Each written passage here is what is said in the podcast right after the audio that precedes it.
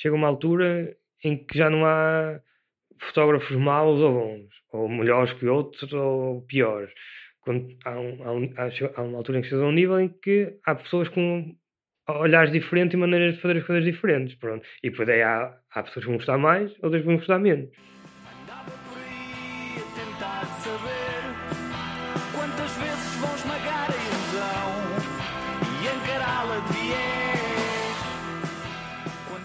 Olá e bem-vindos ao Falar Criativo. Eu sou o Rui Branco e este é o podcast sobre criatividade e as pessoas transformam as ideias em algo de valor. O convidado desta vez é o fotógrafo Miguel Oliveira, que eu conheci no Muraliza de 2016. Foi numa visita guiada pela anterior convidada, Lara Seixas Rodrigues, ao que estava a ser feito na altura no Muraliza Cascais e tive algum tempo sem ter contacto com o Miguel, conheci-o na altura, disse, pá, estava interessado em entrevistar-te.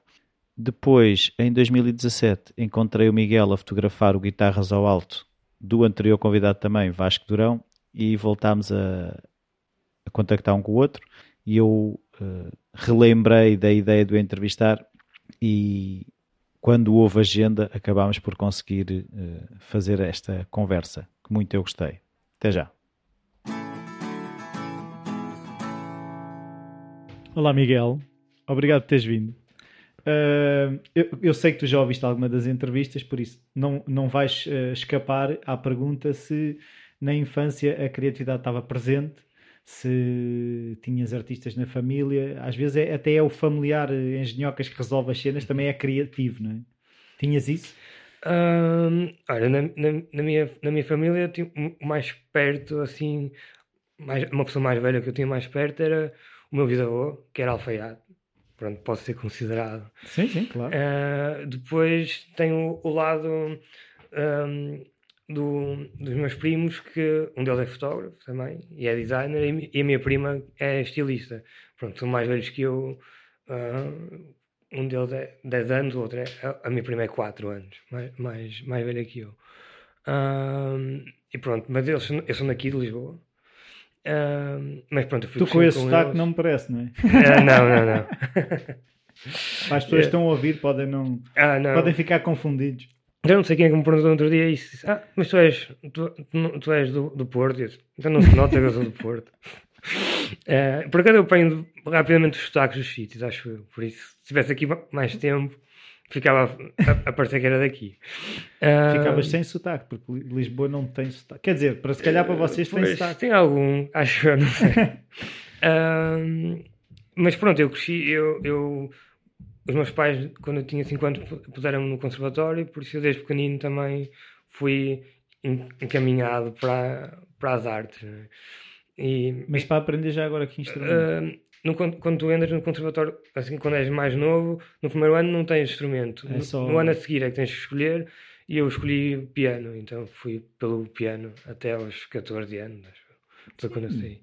Então, e, e, nessa altura tu querias ser pianista, querias ser designer? Uh, não, eu desde que nunca quis ser arquiteto. Arquiteto? Sim, e fui estudar arquitetura. E, e o que é que aconteceu? Uh, a, a fotografia meteu-se no meio. Mas chegaste a terminar o curso? Uh, não, acabei o segundo ano e não, senti que estava a, a desviar-me daquilo que, que era já aquilo que eu queria fazer. Então disse, cheguei a casa e disse: Olha, quero, vou congelar a matrícula e vou me dedicar a 100% a. Mas já que fotografavas? Já, já, já. Eu comecei, lá está, o meu, o meu pai sempre gostou de fotografar. O meu pai é engenheiro informático, não tem nada ligado a. É a parte tecnológica a, da fotografia. Exato. Não, eu costumo dizer que ele é muito mais geek do que eu sobre a fotografia. Ele é gosta de descobrir as coisas todas, aquilo que dá para fazer, e experimenta Os muito menus mais. das máquinas, uh, não, programas, estamos a dizer, olha, já saiu isto aqui, já viste? Eu, não, não vi. Uh, mas pronto, ele tem esse lado, pronto, que é, acho que também acaba por se calhar ser natural, as pessoas que não trabalham nisso a tempo inteiro, se calhar têm mais prazer em procurar isso nos tempos livres, não é? E eu, se calhar, como fotografo todos os dias e depois estou a editar, se calhar, quando tenho tempo para mim, prefiro dedicá-lo a outra, outra área, a outras áreas. E, hum, Mas tu fotografavas uh, Ou seja, já tinhas alguns temas, eh, era, é, já havia uma intencionalidade na fotografia uh, ou era gozo? Assim, quando, quando, eu, pronto, eu fui aprendendo a fotografar com o meu pai, né? Uh, pronto, ele comprava a máquina e eu ficava com a máquina anterior dele. E podíamos férias, ele, ele fotografava e eu tirava fotografias a tudo que me aparecia à frente. Quando eu comecei a fotografar mais a sério, foi quando eu tinha, acho que foi quando eu tinha 14 anos mesmo. Uh, e aí já já foi quando eu saí, por acaso, conheci foi quando eu saí do conservatório, então também sempre tive esse gosto pela, pela música. E então eu comecei a tentar fotografar mais coisas ligadas também à, à música e, e comecei a tentar ir a fotografar os concertos, na altura era meio clandestino, uh, mas pronto, fui, fui. Mas eu acho que isso acabou por tudo por influenciar a maneira como eu fotografo agora. E, e pronto, acho que foi aos 17 aos 17, 16 comecei já a, a, a ganhar dinheiro com isso. e, e depois aí comecei a fotografar concertos já do lado das pessoas da série. Das pessoas já das sem ser da série. Já sem ser no meio do público, já, já estava no fosso, sabe? Era, pronto, malta, que agora são meus amigos e colegas. Então, mas com 16, 17 anos uh, já estavas uh, uh, pelo que eu percebi, já a ganhar algum dinheiro até com isso, ou não? Uh, sim, por acaso comecei a ganhar dinheiro a fazer sessões. Uh, pronto, era... Mas como é que surgiu isso então? Como é que de repente um, assim, miúdo, eu, eu, eu sempre... um miúdo, não é? Sim. Como é que, olha, vamos fazer sessões. Uh, eu sempre gostei muito, e é o que eu mais gosto de fazer, aliás, eu costumo, na brincadeira, dizer que se eu ganhasse euro milhões, continuava a fazer a mesma coisa, só... Com máquinas melhores. nem, nem, nem, isso. Uh, se calhar até com máquinas mais pequenas, que é para não dar nas vistas. Porque uma das coisas que eu mais gosto de fotografar é a fotografia de rua. Isso foi, lá está, desde que eu tenho 14 anos foi o que eu comecei a fazer. Eu andava na rua e ia, ia fotografando. Depois, eu, ah, na altura em que eu fui para o secundário, na altura ainda não era muito comum as pessoas terem as máquinas que têm agora, porque na altura eram mais caras, agora as gamas mais baixas facilmente são compradas a preços bem mais baratos do que aquilo que era na altura. E, Mas já era digital, não era filme? Uh, sim, sim, sim. Sim, eu, eu, a minha primeira máquina reflex, ou seja, para trocar as autoobjetivas, isso tudo, foi uma 400D. Mas foi, foi quando eu tinha 14 anos que me deram isso. Que na altura ainda, ainda custava assim. Uns 700 euros? Mais, custou mil euros. Pois, na altura. E agora com mil euros já compras uma máquina quase semi-profissional ou profissional. Uh, e, mas pronto, lá está, não era muito comum. Então eu no secundário, uh, ainda por cima, como fui para artes, dá para perceber que a maior parte da minha turma era, era tudo raparigas. Uh, acho que era eu e mais dois rapazes, o resto era tudo, tudo raparigas. Então pronto, Nessas o que é que as raparigas gostam? Dá, ter fotografias e mais não sei o que. Fazer um book. Então eu fui fotografando. Eu gostava, então também gostava de fazer retratos, então ia fotografando algumas pessoas da, da minha turma. E, e pronto, isso eu também entretanto, no, como eu comecei a fotografar concertos, fez com que eu. O grupo. Com, com, aí eu fazia também surf e essas coisas todas. E, e, então fui, fui mudando sempre com uma malta mais velha do que eu. E, e pronto, e nesse meu grupo de amigos que, que ainda se mantém hoje. Uh, pronto, havia alguma malta que me ia pedir, ah, eu gostava de fazer uma sessão, assim, pronto, e foram, foi por aí que eu fui começando a fazer as primeiras sessões e foi por aí que eu comecei a, a, a ganhar dinheiro, então também... Então, mas como é que, é que muitas vezes é assim, eu vejo por mim, que é noutras áreas, mas é um amigo pede, ah, vais minhas fotografias, como é que isso, como é que se passa depois para ganhar dinheiro? Que, que às vezes é esse desafio de, uh, muitas pessoas até gostavam de fazer isto ou aquilo, mas não conseguem uh, transformar aquilo que gostam de fazer em dinheiro. Uh, assim, eu acho que também se calhar tive sorte com as pessoas que me pediram ao início. Se calhar, também se calhar como eram mais velhas, também se calhar tinham outra noção. Então se calhar disseram, ah, tu, eu quero que tu me fotografes, mas vais-me fazer um preço para isto. Pronto, e eu na altura sem saber o que é que havia de fazer. fazer na mesma, provavelmente. Uh, sim, se calhar, se calhar se fosse agora. Agora não. Mas se calhar na altura, sim, mas pronto, se calhar também tive essa sorte de ter encontrado pessoas que disseram, olha, não, tens, é o teu trabalho, embora não, não fosse ainda, não é? Uh, e... Porque ainda não havia o plano de viver da fotografia, não é? Nessa altura. Uh, mais, ou já mais ou menos. Eu sempre achei, eu costumo dizer que eu fui adaptando os meus sonhos à medida que, que ia vivendo. E eu, eu, na altura, quando comecei a fotografar, como, como fazer concertos, sempre achei que só ia fazer aquilo. Só ia fotografar concertos. E, Entretanto, quando comecei a, a, fotografar, mesmo concertos, percebi que se calhar não era assim tão fácil ser só fotógrafo de concertos. Um, pelo menos para fazer depois tudo aquilo que eu queria fazer para além de fotografar concertos. Então tive que arranjar uma, uma forma de, de tive que perceber o que, o que é que era o meu trabalho e onde é que eu me podia enca encaixar. E, e pronto, aí foi quando eu decidi também, aí já estava na faculdade, foi quando eu decidi, uh, e quando eu, quando eu entrei na faculdade foi quando comecei a pensar, ok, o que é que eu posso fazer para além de concertos? E pronto, e a resposta mais natural foi, ok, é ser fotojornalista. Uh, e então aí, enquanto eu estava na faculdade, fui, fui, fui construindo o meu portfólio. Sempre que havia manifestações eu ia fotografar, sempre que continuei a fazer os, os festivais e os concertos, na mesma. Uh, mas pronto, sempre que havia relatos, estava sempre atento às notícias para saber o que é que podia acontecer, que eu conseguisse ir fotografar para ter o portfólio, que era para depois poder mostrar, pronto, e mandar para os jornais. E, e, e lembro na altura, agora vai não saber isto, que eu ia para a faculdade e depois houve um dia que foi, iam estar ondas de 12 metros e eu, ok, fui para a faculdade e à tarde já tinha levado a mochila e à tarde disse, ah não, não vou às aulas de tarde, mas é, e, e, fui, fui para, fui para, fui para, para o Farol da Foz e pronto, aquilo estavam ondas enormes e Lembro-me por acaso no, no, dia anterior estar a, a jantar e estar a dizer aos meus pais: Ah, amanhã vão estar ondas 12 metros. E, e, e, a minha avó dizer à minha mãe: Tu não deixes de ir, tira-lhe a máquina, tira-lhe a máquina. E a minha mãe: ah, Achas que ele vai? E no dia a seguir eu cheguei e disse: Olha, venham aqui ver o que é que eu tenho aqui na, na, na máquina. Pronto, então fui construindo esse, esse, esse portfólio. Entanto, uh, ainda não estávamos em crise porque eu saí da faculdade em 2011, acho eu. Mas pronto, foi. Estávamos. Já, se, já estávamos, já, já. Sim, mas já se adivinhava. Mas ainda não era uma coisa anunciada.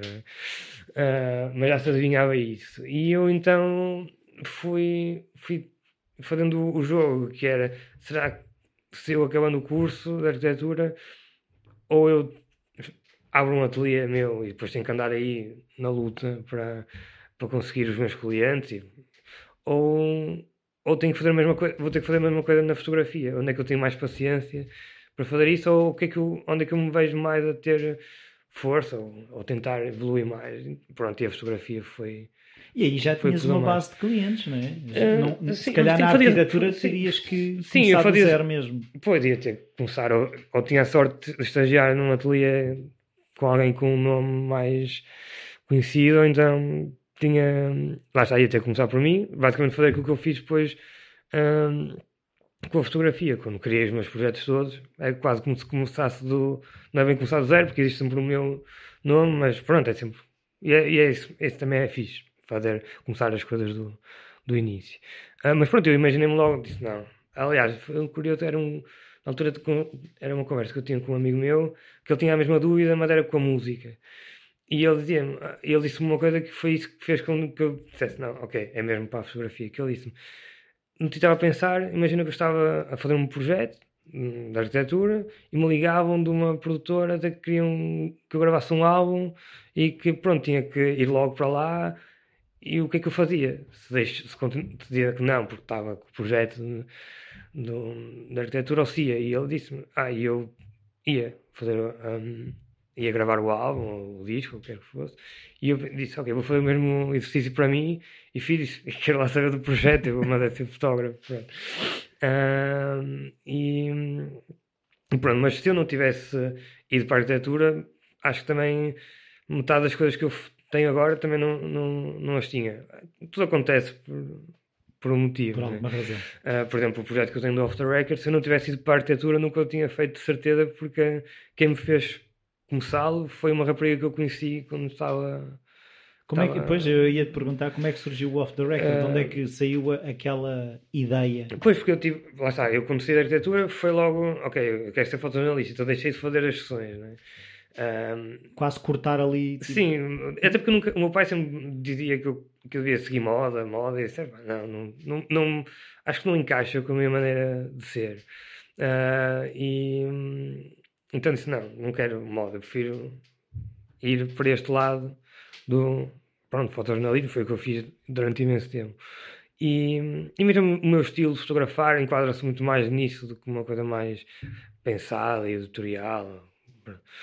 É porque era uma coisa que eu em arquitetura sempre tive dificuldade, que era as pessoas tinham sempre a parte do conceito. Tens de ter o conceito e depois é que fazes. E eu sempre fazia ao contrário. Eu fazia o desenho e depois arranjava o conceito para encaixar lá com o desenho que eu fazia do edifício. E faço isso agora na fotografia. Eu, o P3 uma vez publicou um trabalho meu que dizia o fotógrafo metódico. Eu pensava, no momento não é assim muito. Eu basicamente fotografo, ah, ok, às vezes tenho ideias e, e, e faço aquilo com um certo então disparas primeiro e pensas depois. Uh, não, eu, eu, eu, eu, vou com algumas ideias, mas normalmente os, todos os trabalhos que eu fiz para o P3, só um é que eu tinha pensado o que é que queria fazer. Normalmente as coisas acontecem na hora. Eu vejo, eu fotografo e olha, tenho isto aqui que se liga. Há aqui uma ligação entre estas fotografias. Pronto, e, aí já, eu já fiz o conceito sem, sem querer, não é? Mas eu só o encontro depois no, no trabalho que fiz. Uh, mas uh, eu perdi-me o off the record. Off the record. Uh, pronto, foi, foi, lá está, foi uma rapariga que eu conheci na altura, que estava na, na faculdade, que eu usava como minha modelo para depois fazer os trabalhos a, a sério. Pronto, os trabalhos que eram pagos, eu usava, eu fotografava a Mónica em sítios novos, que era para depois quando fosse lá com os trabalhos que me pagavam, eu já sabia o que é que, pronto, o que, é que podia fazer, como é que era a luz. E, e pronto, entretanto eu eu saí da, da, da, faculdade, deixei de fazer as sessões e, se não me engano, em, no final de 2014, ela, ela então foi trabalhar para, para Angola, acho eu, e ela uh, veio cá e mandou uma mensagem, dizer, ah, eu queria...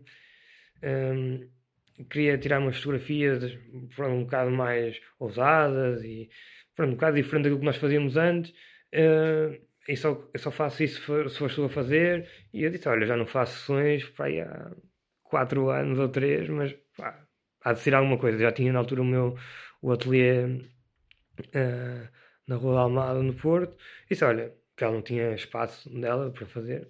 E disse: Olha, eu tenho aqui um sofá-cama, devemos improvisar, aqui, dá para improvisar aqui alguma coisa e, e, e, e há de ser fotografias vão sair de certeza. Agora, se vão ser em condições, já não sei. Pronto, e ela foi, eu fotografei-a, pronto, dei-lhe as fotografias e meti aquilo no disco e ficou lá, perdido. Entretanto, uh, em janeiro de 2015, minha, uh, os meus primos vieram ao, Porto logo a seguir à, à, início, à passagem de ano.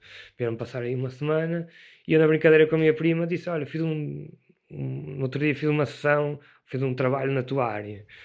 E mostrei-lhe a sessão da Mónica. E ela disse: Olha, está, está fixe, devias, eu, devias fazer mais, eu, eu gostei. E eu fiquei: hum, Ok, também. Tá Mas não na altura não, não liguei muito. Uh, entretanto, passado para aí um mês, o, o Daniel Rodrigues, não sei se sabes quem é. Hum, em 2013 ganhou o World Press Photo. É, já sei quem é. Uh, foi, ao, foi lá ao meu, ao meu ateliê porque precisava de um que lhes fizesse um retrato com a, com a Leica e pronto, quando depois ele fez o retrato, ele, disse-me: Olha, há aqui um, um, site que eu vi no outro dia, que é o CIED Magazine. Tu é que devias fazer coisas para aqui? Tem, tem aqui. Ah, porque eu voltei meio fazer retratos e na altura eu estava a tentar encontrar um. Eh, eu sabia que queria voltar a fazer retratos, foi uma coisa que eu sempre gostei, só ainda não tinha descoberto o que é qual é que era o conceito, ou o que, é, o que é que era mesmo que eu queria fazer. Qual é que mas, era a espinha que juntava aquilo sim, tudo. Mas, mas andava a fazer testes, então voltei meio partilhava no Facebook uma foto ou outra, pronto. E ele então disse-me, olha, devia era fazer, mas nunca por acaso partilhei a sessão da Mónica.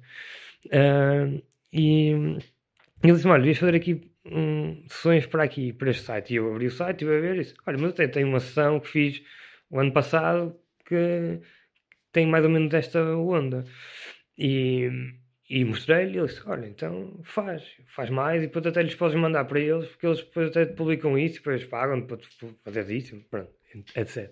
E eu disse, ok, é um, é um, é um amigo meu, que é, está na mesma área que eu, né, no fotojornalismo, uh, que me está a dizer para fazer uma coisa que não tem nada a ver com o que eu faço nos últimos tempos.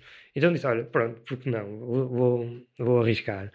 Uh, e, e então aí pensei, ok, tenho que falar com pessoas que conhecem que me conhecem a mim, mais ou menos, que é para aceitarem, porque, pronto, nem toda a gente vai pegar, vai olhar para a Santa Mónica e dizer, ah, eu quero, quer fazer eu isso. Quero, eu quero ser fotografada assim.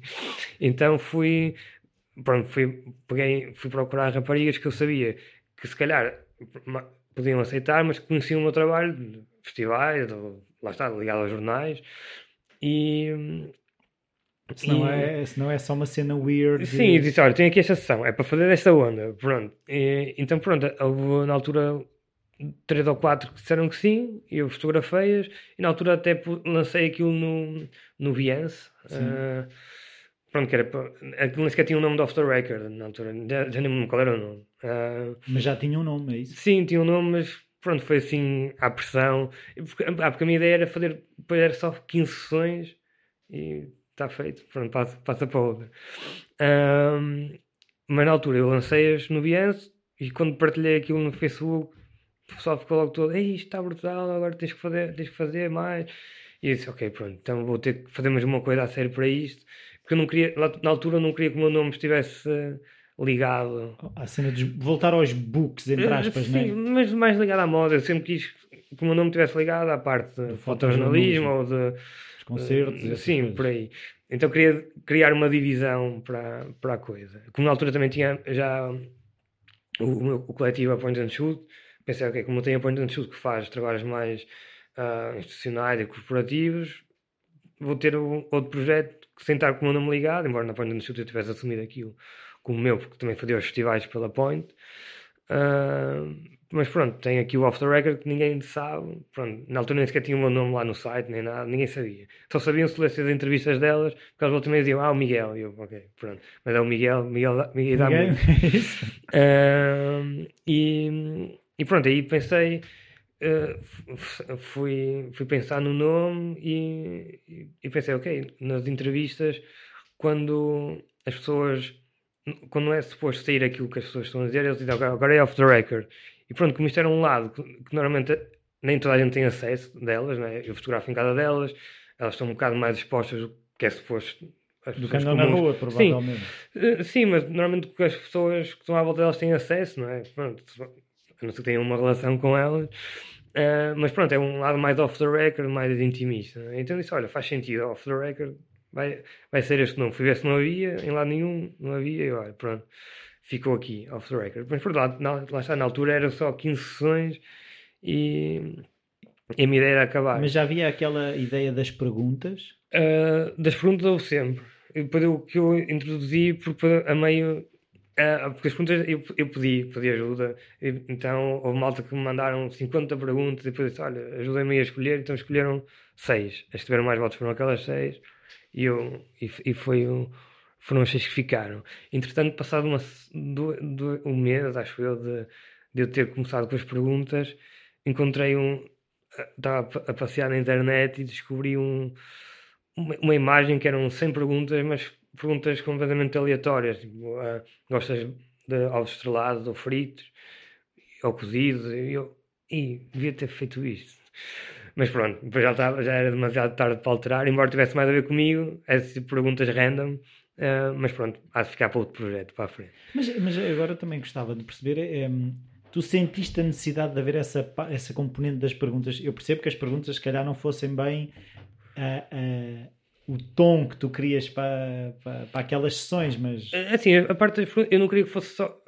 Lá está, foi inspirado um bocado no, no, no site do CIED, o, o que era o CIED não, deve ser um, é um site de lifestyle, tem depois tem sessões, depois tem entrevistas com fotógrafos, com modelos e, e pronto, havia sempre um texto tipo, a introduzir a modelo ou, e depois havia uma entrevista à modelo, só que lá está, aquilo era feito por uma jornalista e eu não tinha, eu estou a fotografar, estou a pensar nas perguntas que estou a fazer à pessoa, embora eu fale imenso quando faço as sessões, mas pronto, não estou, falo imenso de coisas abstratas, não estou a perguntar, não estou, não estou concentrado em fazer perguntas sobre ela.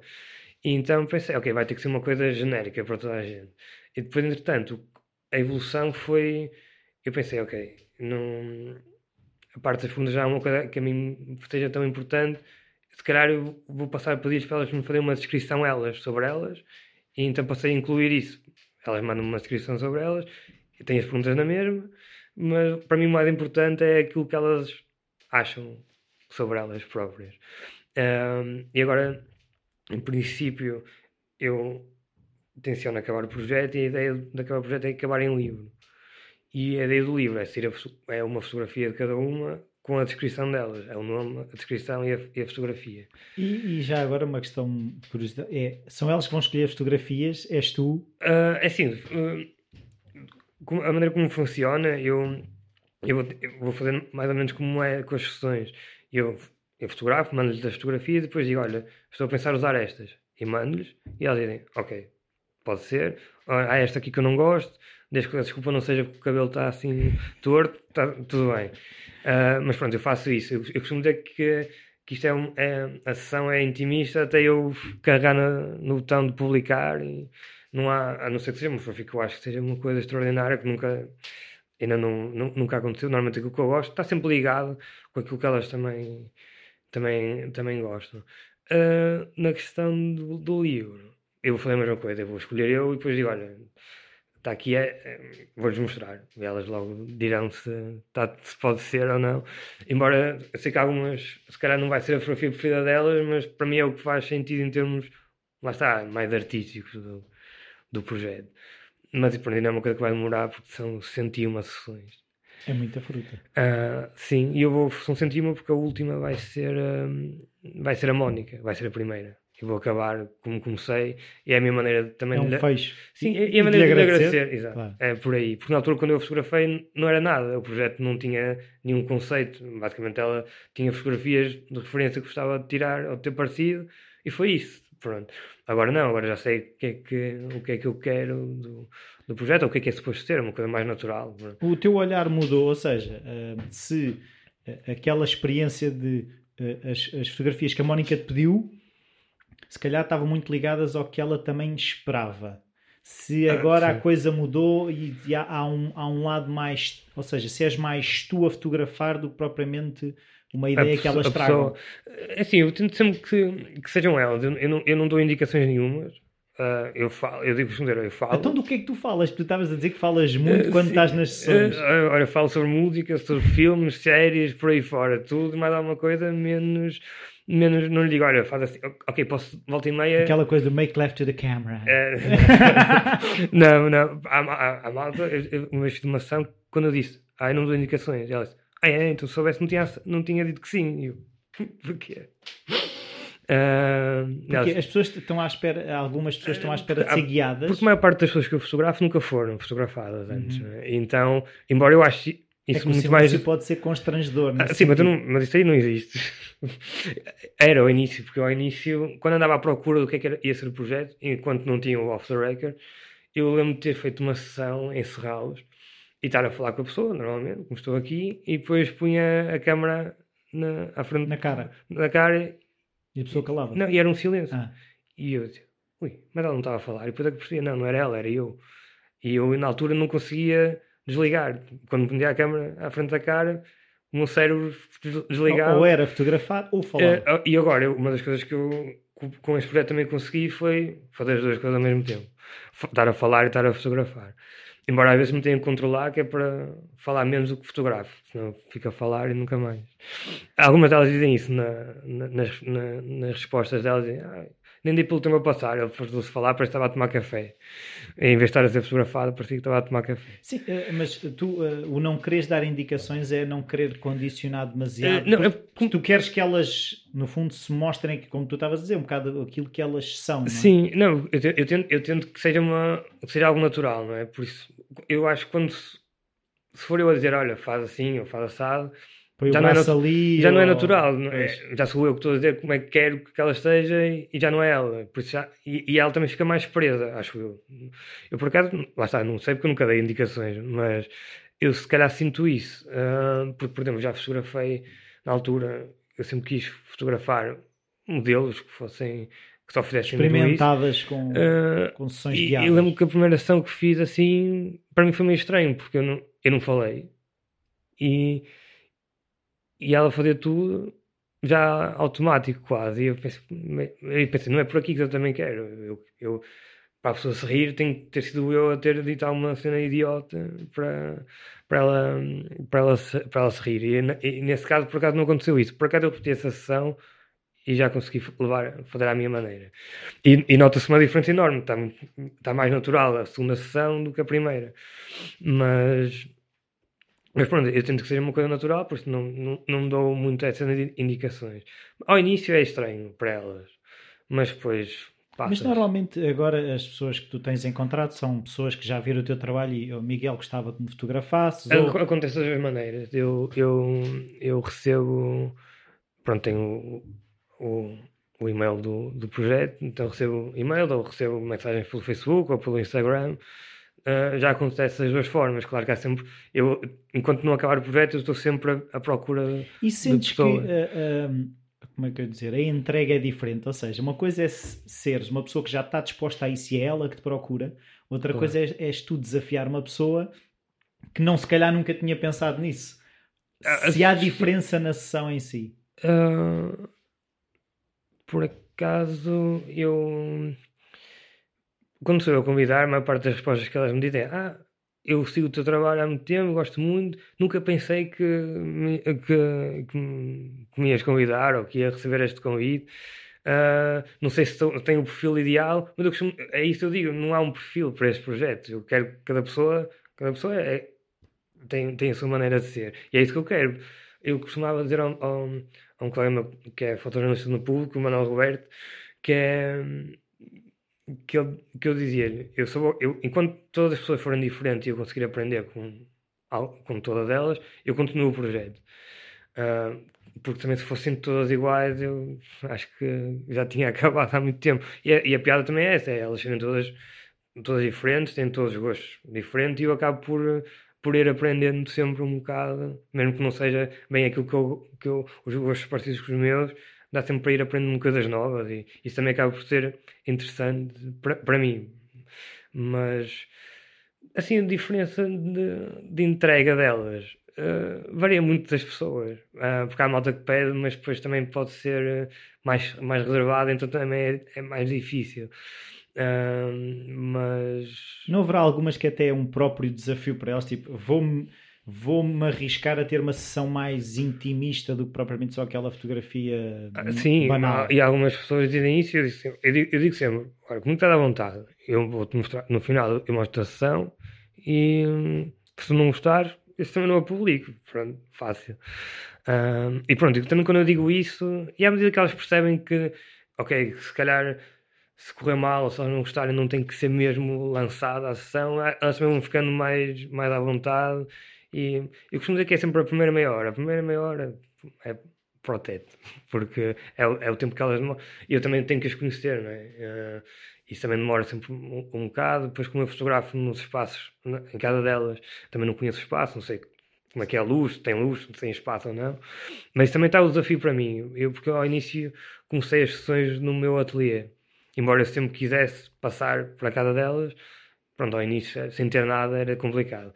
E, e a, a partir do momento em que eu fui fotografando mais em cada delas, fui, fui, percebendo que era por ali o caminho que eu queria, mesmo para mim, porque no meu ateliê já sabia: olha, é aqui abre a janela, tens aqui o sofá, tens outra sala, pronto, mas era tudo, era mais difícil se calhar ter fotografias diferentes, mas também não era assim tão desafiante, porque eu já sabia como é que era o espaço, já sabia que a luz àquela hora fazia aquilo, daquela maneira, e então também deixei de publicar as sessões que tinha feitas no, no no meu ateliê para só publicar as sessões que fazia em cada delas. Isso acaba também por ser um, um, um ponto de, de, de seleção de quem é que sai ou não.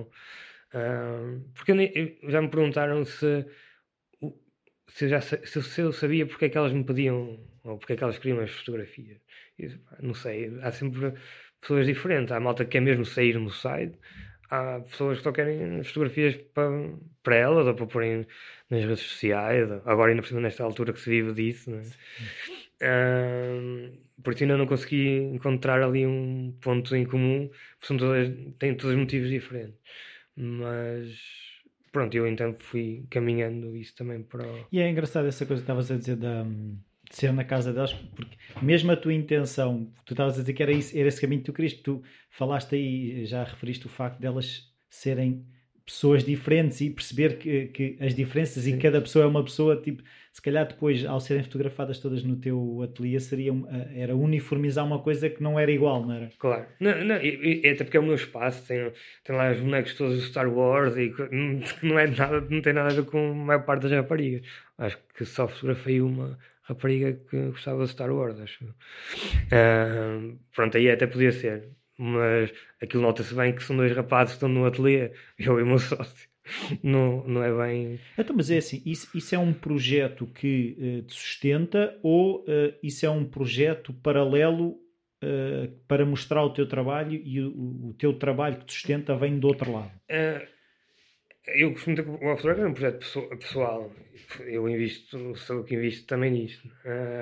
tem os dois lados. Tem eu, eu, eu, as pessoas que me pedem, eu tenho, tenho o preço, então eu tinha, tinha que arranjar uma maneira também de me uh, porque lá está, como as pessoas que me pedem normalmente é por e-mail, eu não sei quem elas são, uh, posso estar a perder o tempo, então para não estar a perder o tempo, uh, ok, está aqui, é este o preço, pronto, tem este preço.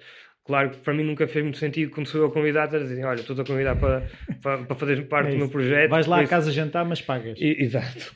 Então, pronto, tem os dois lados. Um, mas pronto, eu tenho, eu, tenho, eu tenho o meu coletivo com, com o meu sócio, com o André. Eu faço fotografia, ele faz vídeo. Uh, pronto, é isso que me paga as então, contas. como é que é esse lado de...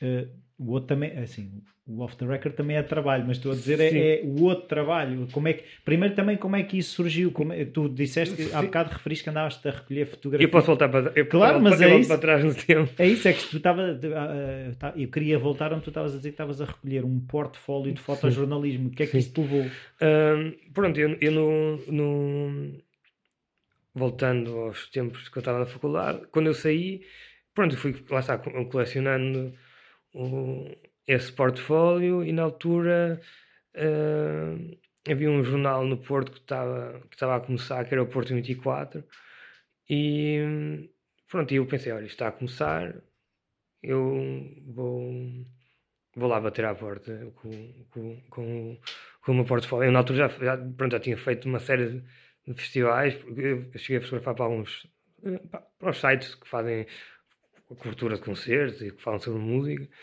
Uh, porque já tinha esse portfólio e já estava bem. Aliás, era o que eu fazia desde. Sim, mas uh, mandavas as fotografias para lá, era isso? Uh, colaborava com, com a imagem de som, depois com. Agora mudou o nome, já não sei o nome que, que tem o site. Uh, mas colaborava com uma série de, de, sítios. Tinha que começar por algum lado também, não é? Acho que, acho que toda a gente acaba por começar assim. e. Aliás, eu acho que tem que se começar por algum lado. Eu acho que há sempre há espaço para toda a gente, não tem essa filosofia de, que tem que ser só existe uma maneira e pronto, que, não, que, os outros não têm oportunidade, que outros, as pessoas estão a começar, têm que começar por algum lado, toda a gente começou assim, né? Uh, só porque depois conseguimos chegar a um nível não quer dizer que as outras pessoas não possam lá chegar ou, ou que tenham que fazer, sei lá, pronto, têm que se adaptar aos tempos. E, e eu fiz isso e por isso não, não tenho problema nenhum em que o pessoal que está a começar faça a mesma coisa que eu fiz quando tinha. Se calhar eu, a única diferença é que eu fiz isso quando tinha 16 anos. E se calhar muita malta que faz isso agora com 30. Com, com, não, nem, com minha, eu, tenho, eu tenho 26, por isso com aos 24, mas isso tem a ver, lá está, porque eu, eu decidi sair da faculdade. Então não tive, para mim, o meu sair da faculdade também era não estar a perder tempo porque eu saí da faculdade saí com 24, 23 anos, e para mim isso era estar a perder uh, tempo que eu podia estar a, a utilizar para, para, poder fazer erros e para crescer e para ir fazendo os contactos na, na área e conhecer as pessoas. E foi assim que eu aprendi, foi a olhar para... Ou seja, para... Tu, no fundo o que tu estás a dizer é o tempo que demora é sempre o mesmo. Tu começaste foi antes. Exato. Assim, eu, por exemplo, se eu, tivesse, se eu tivesse acabado o curso de arquitetura, muito provavelmente não ia ser arquiteto, e agora estava ainda a fazer o meu portfólio de fotografia. Pronto. Porque eu depois, entretanto, em 2013 tentei ir, eh, fiz o teste para entrar na ESMAI em Tecnologia da Comunicação Audiovisual, entrei, só que depois não, também não fui. Mas pronto. Mas, então, que necessidade, agora também, já que falaste nisso, que necessidade é que havia de ter essa formação? Uh, foi uma, é uma promessa que eu fiz à minha mãe, que, que é efetivamente tirar uma licenciatura, mas agora cada, cada vez mais acredito mais que hei de fazer isso, mas numa coisa Quando que, reformar. que não tem. Não, e numa área que, não, que sem nada a ver com Biologia. fotografia. Eu, acho que eu sempre tive interesse e sempre li imensos livros sobre a gestão de empresas e por isso há de ser uma coisa por aí. Gestão, marketing, há de ser, uma, há de ser por aí o caminho. Só não há de ser agora, porque agora não tenho tempo. Não mas, mas há de ser, é de tirar alguma coisa aí, porque foi sempre uma área que, que me interessou e acaba por complementar também aquilo que eu tenho. não é? Ah, mas voltando a. Voltando ao portfólio que Ah, foste ah, entregar ao Porto Ao, ao 24. Porto 24. Ahm, que era, na altura, quem fundou aquilo foi o Pedro Rios, o- que agora está na Renascença, cá em baixo até. Ah, a Ana Isabel Pereira e o Pedro Candeias. Pronto, eu fui lá ah, e, o, e a primeira pergunta do, do Rios foi: Mas porquê é que vieste para aqui? Quando vi o portfólio, foi: Mas porquê é que vieste para aqui? E eu disse: Olha, porque vocês estão a crescer, eu também sou novo, eu devia ter aí 19 anos, sei lá, 20. Quer crescer com vocês? Eh, pronto, acho que podemos fazer este caminho juntos. E, e depois, agora, passados uns anos, já lhe disse, contei-lhe. Ele disse: Ok, então o teu primeiro teste vai ser eh, este fim de semana, uh, ia acontecer as noites ritual no, no Palácio de Cristal. Esse teu primeiro teste vai ser fazer as noites ritual. E eu amo ter pensado: Ok, está tudo. Eu que faço concertos, sei lá, há 5 anos ou 4, não sei se vai ser assim um teste muito difícil. Mas pronto, só lhe contei agora isso e ele, pronto, ainda esteve a rir. Pronto, eu fui, fiz a noite ritual, mandei-lhe, ele, aí está, está fixe. Pronto, eh, ficamos contigo e, fico, e fiquei lá até, 2000, eh, até janeiro de 2015. Entanto, o, o, o, o Pedro Rios veio, saiu, veio para, para a Renascença. Eh, e em 2015 saiu a, a minha ex-diretora agora, saiu a Ana, e eu disse: Olha, está na altura de fechar aqui um ciclo. eh, Eu comecei com eles dois, não faz sentido continuar já sem eles. cá. Por isso, olha, vou sair com, saio com ela também. Já tinha também, lá está, já tinha a point and shoot. Disse, olha, vou, vou fazer agora por mim, vou fazer os meus projetos, vou me dedicar às minhas ideias. Ainda sinto um bocado, sinto falta de, daquilo, de- do ritmo de surfar todos os dias e surfar seis coisas diferentes num, num dia só. Mas pronto, as pessoas também se adaptam e acabo por ficar com mais tempo para também ter ideias para fazer outras coisas. Se calhar se tivesse ficado no jornal, não tinha, olha, se calhar não tinha conseguido ir trabalhar com, com o Vasco agora na guitarra do alto, por exemplo, que ia estar a trabalhar para o jornal de certeza. Por isso, é é como se diz, quando se fecham umas portas, a- abrem-se sempre. Mas não havia receio de largar uma coisa mais eh, regular, mais segura, não é? Quer dizer, segura hoje em dia. Sim, como eu, como eu já, lá está, como eu ah, porque eu, eu, eu disse ah, ah, mais para trás na conversa, eu disse que eu fui adaptando os meus sonhos à medida que fui, que fui vivendo, não é? Então eu saí da, A vida ia acontecendo. eu é? quando, exa, eu fui, eu fui, ah, quando saí, quando comecei dizia que ia ser fotógrafo de concertos, entretanto percebi que não dava só para ser aquilo. Ah, entretanto disse, ok, vou ser fotojornalista. E quando, depois de um ano de estar lá, percebi, ok, não pode ser só isto também, tenho que arranjar aqui alguma coisa que, que, que dê outro sustento e, e que me permita fazer na mesma as duas coisas. Então aí pensei, ok, na altura ainda não era muito comum, foi, foi eu comecei isso em dois- 2013, eu andei, desde 2012 até 2013 eu andei a tentar encontrar pessoal para, para fazer aquilo que eu tenho agora. Eh, que na altura não era muito comum, que era ter, basicamente uma, era ser uma empresa que fizesse tudo, fotografia, vídeo e design.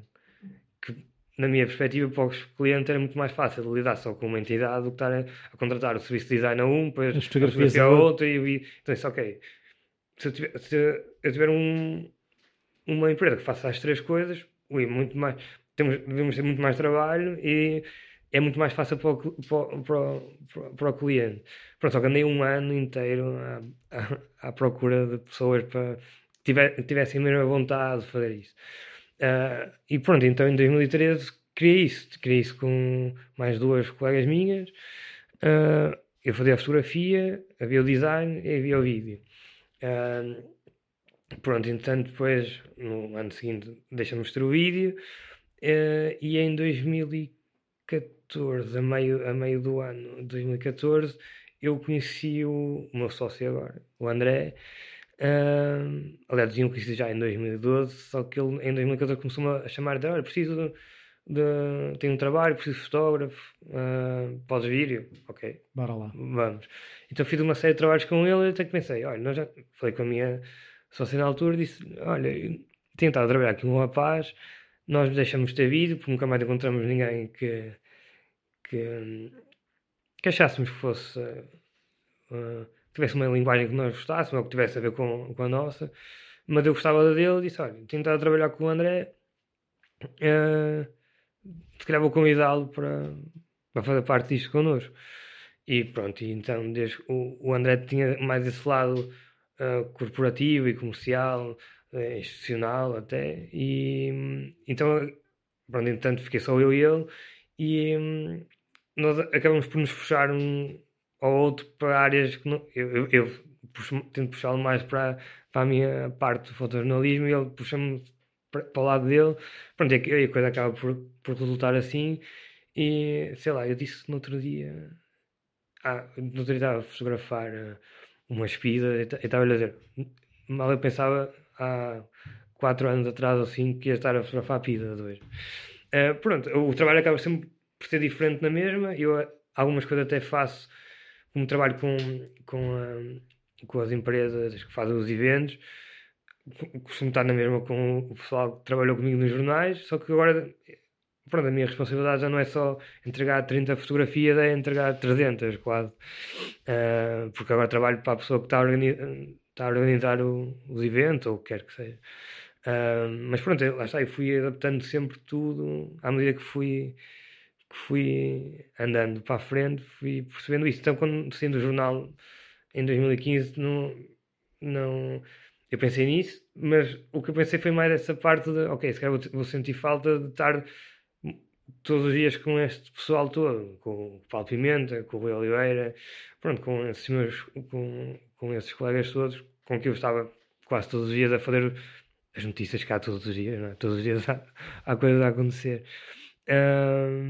Mas pronto, era isso que ia sentir falta, nem era, mais nem era tanta parte da, da, da segurança, porque isso aí já estava também garantido com, com, com, a, com a Point. Com a Point, com a Point já tinha, já estava com as bases presas. E agora, e lá está, e aconteceu aquilo que aconteceu quando eu decidi sair da, da arquitetura, quando eu me dediquei a 100% também mais à point e ao, e ao off the record. Deram mais frutos. As coisas também cresceram mais. É, e é normal, não é? Quanto mais te dedicas a uma coisa, é, é natural que, que a coisa cresça. Sim, às vezes não é, não, às vezes não é demora, é logo. Demora um é tempo, não é? é uh, mas aos bocadinhos também. E, e, é isso, às vezes também eu tenho muitas pessoas que às vezes falam comigo e dizem, ah, eu gostava de falar contigo, que era para perceber como é que tu, como é que tu fazes isso, como é que tens ideias para fazer as coisas. E eu, e eu digo sempre, eu olho para essas pessoas, algumas elas são mais velhas que eu, e eu penso, ah, eu, eu, digo aquilo que digo sempre, que é, eu tive sorte de ter começado cedo. Uh, então, porque eu na altura fui, ainda fui para o IPF, mas parei, parei a meio também.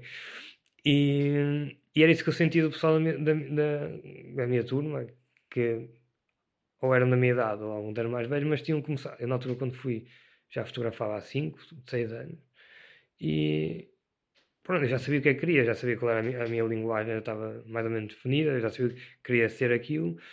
Uh, e os meus colegas não, fotografavam há, há, alguns meses ou há um ano, ou nem sabiam se era aquilo que queriam fazer. Então, aquilo que eles faziam era aquilo que eu fazia quando tinha 14 anos. Então, pronto, não havia também esse estímulo e pronto, também já trabalhava, então também parei, parei a meio. E não sentes falta desse lado mais académico, ou seja, que há um lado prático e, e, e, eu, da experiência que tenho de fotografia, não há, não há nenhum atalho para tirar fotografias. Tu aprendes é a fotografar, mas, mas se alguma vez tiveste, eh, sentiste a necessidade dessas bases teóricas, se assim se pode dizer? Uh, eu, eu, por acaso, quando li o livro do, do Vasco, disse: Olha, está aqui alguém que me percebe. E mostrei logo, disse logo à minha mãe: Olha, lê, lê.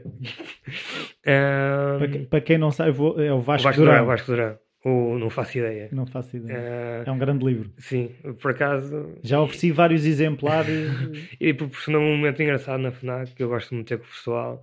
E fui lá perguntar ao rapaz: na procura de um livro. E eu, ah, como é que se chama? Eu, não faço ideia. Ele ficou olhar para mim e eu.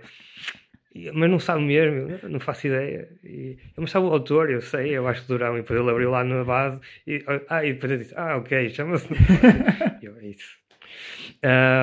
Não, e ele, ele diz isso, diz que. E eu, sinto, e eu senti isso durante o meu percurso até hoje, eh, com, a- com algumas pessoas que eu trabalhei, eu senti uma das coisas que o Vasco dizia no, no livro, que é a, a maneira como o ensino está, feito, está formatado, é para nos formatar a nós a pensarmos todos da mesma maneira. E, e é a, a cortar a criatividade. Quem pensa fora é posto de lado. E eu senti isso, como eu não fiz isso, ah, e trabalho com pessoas que fizeram, eu sinto ah, algumas pessoas que tiveram esses, eh, que cresceram com, ou foram ensinados com isso, com essas regras todas e com as técnicas todas como tem que ser, e eu senti isso na altura quando estive no IPF. Eh, ficavam presos àquilo. É-lhes mais difícil sair, Sair- daquilo. Sim, diziam, ah, tem- é assim que é feito, e eles, ok, é assim, não há outra maneira, tem que ser assim, não posso passar assim- daqui porque senão vai. E eu nunca tive isso comigo. Eu disse, olha, se tem que descer mais, Deus, ou se tem que fazer assim, pá, desde que fique como eu quero, e eu defendo isso. Ah, era, foi um colega meu, o, o, o Rui Oliveira, que me disse que chega uma altura em que já não há fotógrafos maus ou bons, ou melhores que outros ou piores.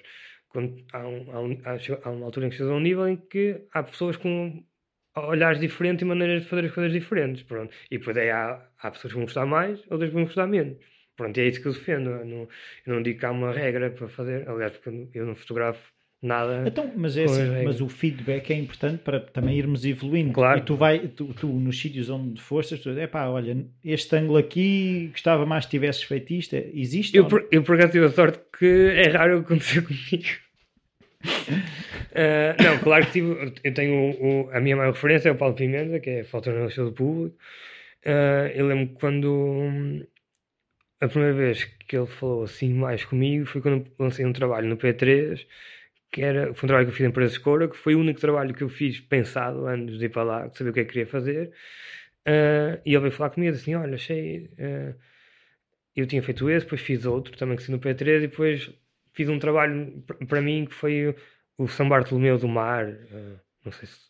Pronto, é, é quase um batismo das crianças. No, no- eu já- não sei onde é que, é onde é, que é, mas pronto, é de manhã cedo, levam as crianças para a água. Ah, já vi na televisão, sim, já sei é. Eh, e eu fui uma vez fotografar isso e lancei isso e depois entretanto estava nesse ritual e, e primeiro tá- veio falar comigo disse assim, olha vi o teu trabalho das tendas no P3 e, de- e dos carros sudoeste e olha, parabéns nunca tinha pensado nisso e comecei mesmo fora e depois disse ah, depois vi, foi o, vi agora também o, o teu do Bar- São Bartolomeu e se calhar fotografaste demasiadas coisas e devias ter selecionado mais mas depois perguntou-me, mas foi a primeira vez que tu foste? E eu disse, foi. E ele, ah, ok, então eu percebo.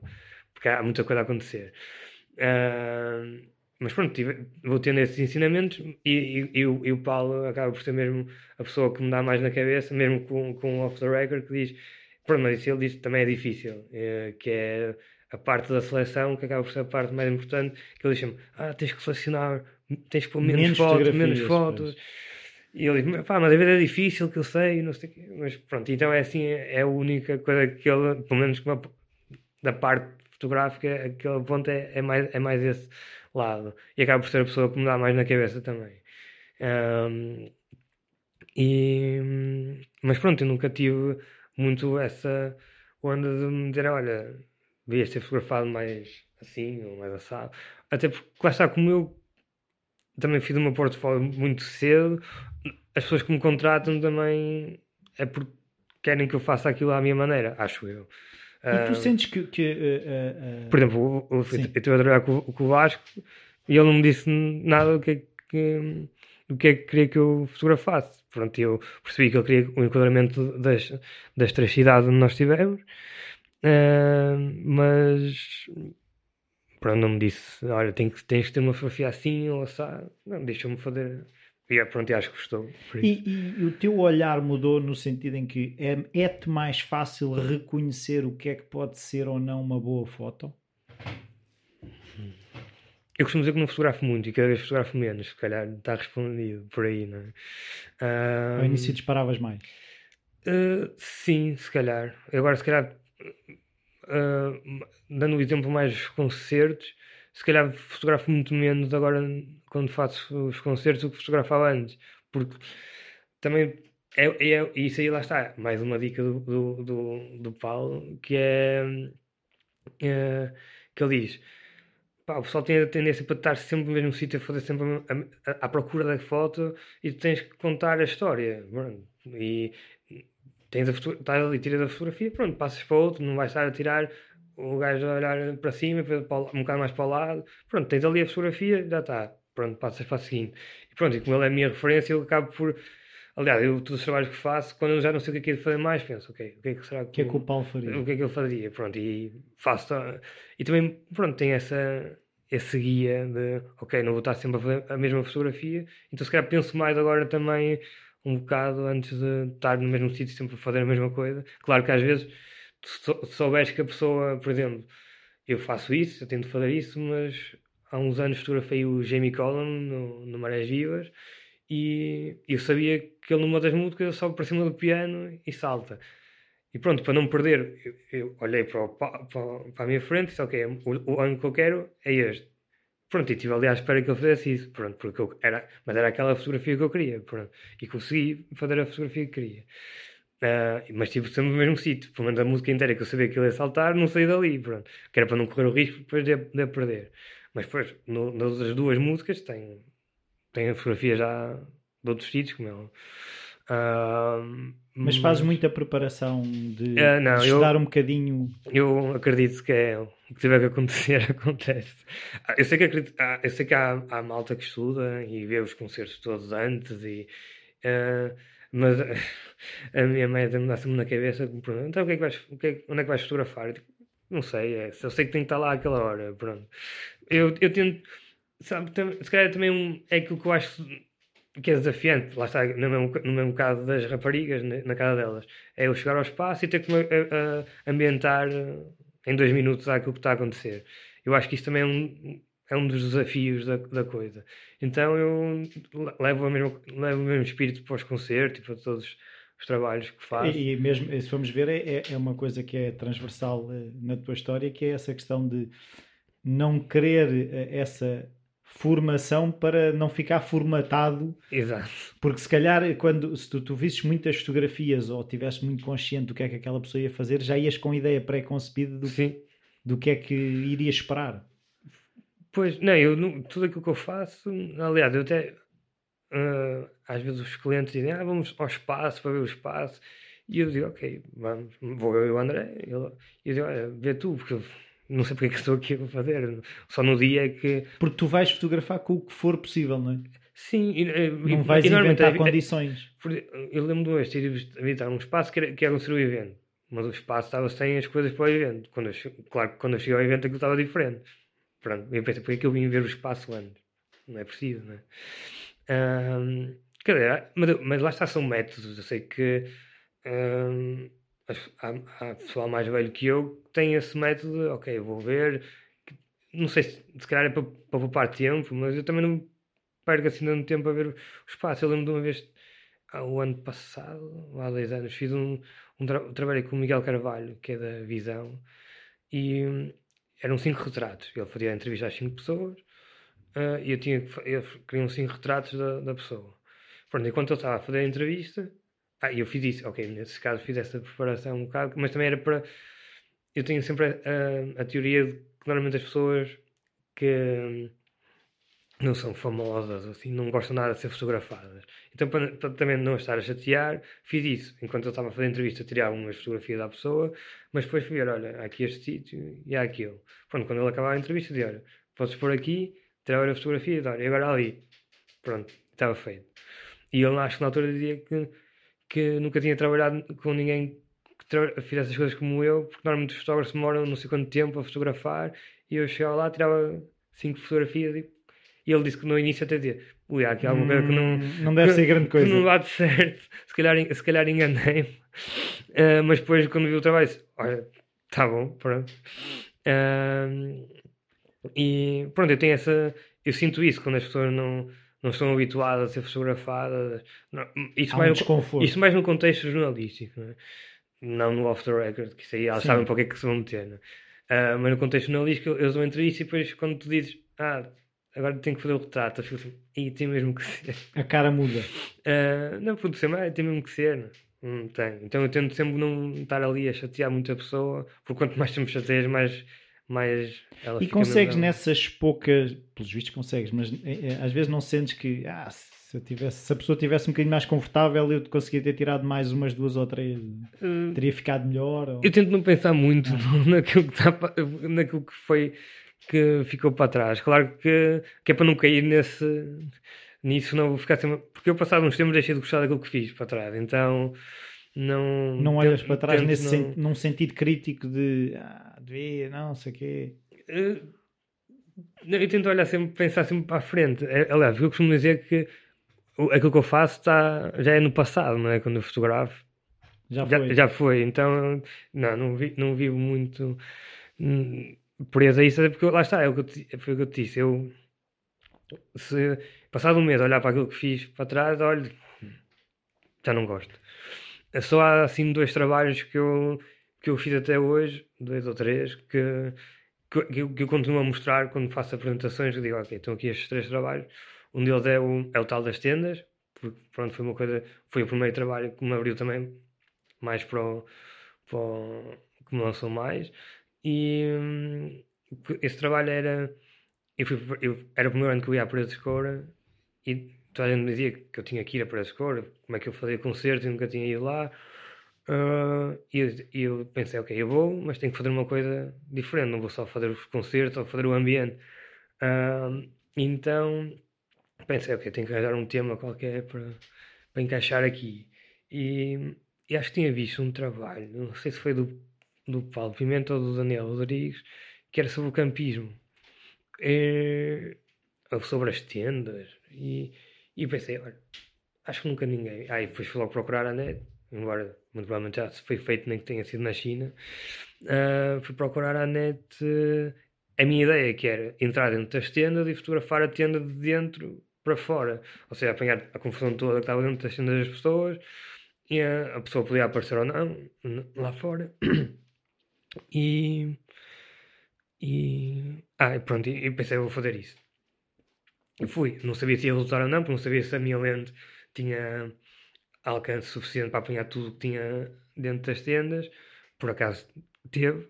E, e pronto, e resultou. Ao início era estranho, porque as pessoas. Eu chegava a ver as pessoas e olha, estou a, fazer assim, estou, estou a fazer um projeto em que eu estou a entrar dentro da tenda e fotografo a tenda de dentro para fora e as pessoas ficam, ui, mas a minha tenda está toda desarrumada. E eu, pronto, é isso. É a, ideia, isso. a ideia é apanhar o, aquilo que vocês tiverem lá e pronto, eu nisso ficaram, ok, alguma, uma que disse, ah, posso ficar aqui dentro, de pensar, pronto, não, é normal, mas depois, à medida que eu fui tendo fotografia, já mostrava, dizia, olha, é assim que fica, e eu, ah, está fixe, ok. Uh, então esse trabalho para mim foi o mais, foi o único que eu pensei antes de fazer, e, e pronto, eu continuo a mostrar esse, esse trabalho que fiz. Depois o outro foi já, acho que foi em 2015 na Comic Con que eu fiz, em que eu não sabia. Ah, porque depois, entretanto, eu fui fazendo sempre esses trabalhos com temas, sempre que ia fazer alguma coisa, pegava, pegava alguma, alguma coisa em comum e fazia uma série sobre isso. Então as pessoas já estavam à espera, sempre que me viam. Uma série. Que eu, o, que, o que é que este gajo vai fazer? E eu pensava assim, estou lixado, porque vai haver uma altura em que eu não vou ter ideias para fazer mais nada. E estava-me a acontecer isso na Comic Con. Eu estava eu estava a fazer na Comic Con, eu estava a fazer um trabalho também com a, com, com a Point and Shoot, mas estava a trabalhar para o jornal. É, e aquilo começava tipo, às 3 da tarde, mas eu estava de manhã a trabalhar, já não sei o que é que era, então andava de um lado para o outro, todo estressado. E no primeiro dia fui, não tive ideia nenhuma. E eu, ah, ok, então comecei mesmo a entrar mais em stress. Até que no segundo dia eu passei por um rapaz que estava com uma camisola e estava com as calças do, do Homem-Aranha para baixo. E eu passei por ele e de repente teve assim uma lâmpada que descendeu e eu sei, já sei o que é que vou fazer. E cheguei à beira dele e disse: Olha, podes ir comigo à casa do banho. E sentas-te na sanita e, e eu fotografo só os pés e apanho a, sanita. E ele ficou olhar para mim tipo: O quê? Ah, eu na altura disse, ah, isto é para o público, depois tens que usar essas técnicas todas, é para o público, não sei o quê, não sabia se ia ser ou não. é para o público. Não Eh, sabias como? Não te tinham pedido. Eu estava a trabalhar para o Porto 24. Eu estava Ah, a trabalhar para o. Porto 24. Estas peças eu, eu, eu lançava-as para o P3 Ok. do público. Ah, Eras tu que propunhas Sim, isso? exato. Mas não sabia se eles iam querer ou não. Pronto. E, mas dizia sempre isso, que era quando o pessoal ouve tipo público, diz, ah, ok, eu quero eu, a maior parte das pessoas querem aparecer, não é? E, Nem que seja só os pés na sanita. Exato. mas pronto, pode dizer que é ele. Ah, e ele ficou tipo assim, olha para mim e a namorada que disse, vai lá, estás mortinho por dizer que sim. Pronto, e foi. Então o que eu fiz foi, eu peguei em malta que estava caracterizada a fazer cosplay e pus a fazer coisas random. Peguei no Homem-Aranha, meti-o na sanita, peguei no Joker e pedi o carrinho das limpezas à senhora e meti lá no centro da Expo Nor- no meio da Expo Nor a, limpar o chão. Peguei no, numa personagem que estava mascarada de Sith do Star Wars e meti-o na fila de multibanco a tentar levantar dinheiro. Depois peguei num Jedi pelo, tipo, a servir o pessoal no, no refeitório. Pá, peguei numa série de malta, peguei na, na Wonder Woman e pula no vestiário, tipo, à espera que o pessoal fosse lá entregar os casacos. Ah, e pronto, e essa série também acaba por ser um. Ah, porque normalmente nas séries que eu faço, eu, eu não, eu não intervenho no que está a acontecer. Eu, eu vou fotografando e pronto. Essa foi a, a, a, a primeira série que eu fiz Mais em, encenada. em que eu já fui a dizer, olha, põe aqui, faz, faz isto, faz assado. Ah, e pronto, também tem esse lado diferente.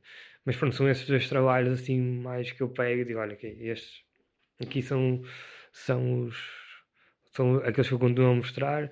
Porque depois as, as outras séries, eu fiz uma exposição há uns anos também que eram que se chamava Preso no Interior, que eram com fotografias de pessoal nas janelas, do lado, do lado das janelas, nas casas, mas eu fiz essas fotografias todas enquanto estava a fotografar uma manifestação.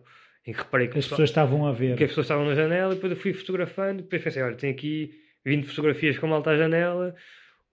Pá, depois chamei-lhe preso no interior porque eles estavam no interior, depois pedi na altura ajudar a minha mãe para fazer um texto sobre lá está, eu nunca tinha o conceito criado então ah, para fazer o texto sobre aquilo. E aquilo che- chegou a ser publicado até na, na revista Tripeiro lá no, no- no- lá no Porto. Ah, mas lá está, as minhas séries normalmente acontecem todas assim. Eu, eu estou a fazer o trabalho e depois encontro algo em comum e faço uma ligação. Por exemplo, o ano passado, eu este ano não fui a Presa Escura, por acaso até calhou bem porque eu já estava a ficar sem ideias e agora, no- depois de ter visto as fotografias do primeiro dia, já sei o que é que vou fazer para o ano, se for.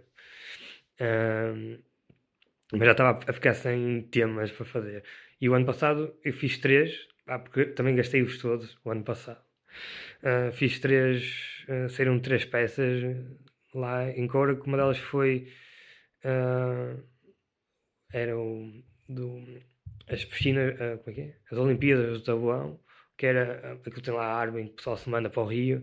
Então eu fiz uma série em que era era a fotografia dele, das pessoas quando chegavam à superfície, a, a reação delas quando chegavam.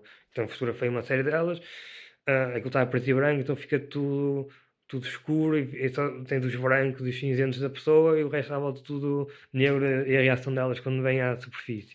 Isso foi uma série, depois andei a fotografar no meio da MOS, no, ainda por cima, acho que existiu MOS em todos os concertos, eu estive em oito MOS, tive uma semana depois sem me conseguir Ficaste todo negro. Uh, por acaso não, mas os meus óculos caíram ao chão, nem sei como é que ficaram inteiros ainda. Uh, mas estive lá no meio, fiz pai, 8 mostros, 8, 9. E, hum, e fiz, o que, um dos trabalhos que eu fiz lá no meio foi fiz retrato das pessoas, porque eles, como estava aquilo cheio de pó, uh, era a maneira como eles usavam para se tapar. Então pedi ao pessoal no meio da mostra, tipo, para aí, agora deixa-me fazer o retrato. Uh, fiz isso, depois fiz uma é sobre o crowdsurfing lá e a última fotografia sou eu a fazer crowdsurfing também e a fotografar-me. Um, e pronto, eu fiz três, três, três peças e juntei as minhas ideias para a cor, então tive de tirar um ano de pausa e vou, eu volto agora para o próximo ano, já sei o que é, já, em princípio já sei o que é que vou fazer, mas tem que ser segredo. Claro, claro, senão alguém te rouba a ideia. Até porque ainda nem está muito bem preparado, ainda tenho que afinar uma série de, de, de coisas. Isso roubar de ideias, mas já aconteceu, já aconteceu e eu achei logo isso brutal. Foi no primavera do ano passado, eu tive uma ideia de fotografar a, a setlist do, dos concertos, do, mas fora do. Pronto, ia encontrar o cenário e na altura falei com a, com a assessora de comunicação lá da, do Primavera da ideia que ela tinha que me ajudar a arranjar as setlists para eu fazer isso. Uh, e no, no, segundo dia ela veio falar comigo assim: Olha, o Paulo Pimenta veio falar comigo, tinha uma ideia para, para fazer as setlists. E, e eu, a sério. E pronto, depois nem eu nem ele fizemos isso. Isso que está mal. Que eu disse, pá, olha, pronto, se ele quiser fazer, eu deixo. E ele deve ter pensado a mesma coisa, se ele quiser fazer, eu deixo. Pronto, então ninguém fez. Ninguém pegou. Ninguém pegou. E se calhar também é um sinal, se calhar era uma ideia demasiado fácil. Pois, se outra pessoa teve uh, exatamente. Não, mas nós pronto, acabamos mas nunca ter... fotografariam da mesma ah, forma. Ah, claro. Uh, mas por acaso nós fazemos os dois sempre alguma coisa dentro, do, dentro dos festivais. Ele faz sempre uma série, eu faço sempre uma. Andamos ali os dois lado a lado a tentar não fazer uma coisa com o outro faz. Mas pronto, a minha, mas também a minha estética, nesse caso, acaba por ser diferente, porque eu tento sempre que o enquadramento seja o mesmo. Ele já varia mais, já é, já é mais o estilo dele, já varia mais, é o estilo dele nesse caso. Uh, já varia mais. Eu tento que sempre que. Se calhar, lá está, é de eu ter estudado arquitetura, tem essa cena com as linhas. E, Sim. e aliás, tinha uma colega minha que me dizia que, se, que no meu trabalho se nota que eu estudei arquitetura. Eu digo, não sei porquê, porque eu nem sequer gosto de fotografar edifícios. Mas, mas, mas não, é, não é tanto o, o, o, tema, mas é a maneira como se fotografa. Pois, se calhar, a, a, a mim por acaso mete-me alguma confusão as coisas não estarem simétricas, ou tu assumes mesmo que não é para estar simétrico, ou se, ou se deixas na dúvida. Eu costumo dizer que, pelo menos para mim, uh, se existir a dúvida se, se, a pessoa queria fazer de uma maneira ou de outra. por acaso. Então está mal, pronto. Eh, eu prefiro, ou, lá está. Imagina, Assumir que era mesmo eu, assim. Eu fotografo agora aqui o microfone um bocadinho assim, deixa-te na dúvida se eu não queria ter fotografado assim, não é? E a câmera fugiu. Pronto, então se calhar mais vale fotografar mesmo torto ou, pronto, que seja mesmo direito. Pelo menos é, é, são essas as minhas formas de fotografar, acho que são essas. Ou é para estar mesmo, tentar estar direito, ou se deixa na dúvida se, ah, será que era para cortar a cabeça mesmo? Ou, ou era para, ou, ou não? Pronto, se calhar também vale cortar mesmo a cabeça e assume-se uma coisa fora, não sei. Agora estou já a navegar. Eu agora estava a pensar, esses são os trabalhos que tu apresentas. Agora, se podes falar, se estás confortável, um trabalho que tu nunca mostrarias a ninguém, tipo um trabalho que tu acabou, quando o trabalho acabou, tipo, epá, ainda bem que ninguém vai ver isto. Uh, olha, por acaso agora com a Point and Shoot, nós temos feito muitos trabalhos que, que nunca ninguém viu, mas não porque não, não, não os queira mostrar. Não, mas estou a dizer, uh, se não há nenhuma situação em que tenhas, epá, isto correu mesmo mal, tipo, como é que lidaste com isso? Era, bora lá, uh, next, é assim, ou correm todos bem? É, não, até porque eu passado uns tempos já deixo de gostar deles, não é por isso. Uh, é assim, eu como trabalhei muito para jornais, mesmo que ficasse mal, eu não ter que sair, não é? Não havia uh, plano B. Exato. Eles iam ter que sair de qualquer das maneiras. Uh, assim, agora tive recentemente uma ideia, mas o pessoal disse que eu era maluco. Que era fazer um trabalho que. Não que eu. Se calhar, se calhar, olha, se calhar até nem vou gostar, mas era fazer um trabalho que só saísse quando eu morresse. Uh, só, só ia ser publicado quando. Pronto, só que ainda não pensei o que é que há de ser. Mas, mas tenho essa passou-me essa ideia há uns, é, para a semana passada, assim, na, na cabeça. Pensei, olha, se calhar era fixe ter assim uma coisa yeah. escondida na gaveta. E olha, um dia que já não esteja cá, olha, está aqui último, a última cena que ele fez. Mas isso seria uma, um, o porquê seria uh, um lado que tu não querias que ninguém visse? Não... Uh, não, não, é, é, eu acho que para mim é ter um bocado o exercício de me conseguir aguentar a não, pôr isso, a, a não mostrar isso às pessoas. Eu tenho, a necessidade de 5 tiras é para mostrar. Eu, eu tenho um bocado, um, um bocado isso. Eu fico. Quando, depois passa. Mas eu, na altura em que fotografo, fico logo. Isto, tenho que pôr isto, quero, quero lançar isto. Depois, calhar, passado dois dias, já não tenho essa, essa euforia toda. É? Mas quando faço, se calhar é, acontece se calhar há, há muita gente. Não é? Por isso é que se calhar às vezes é preciso deixar as coisas de molho.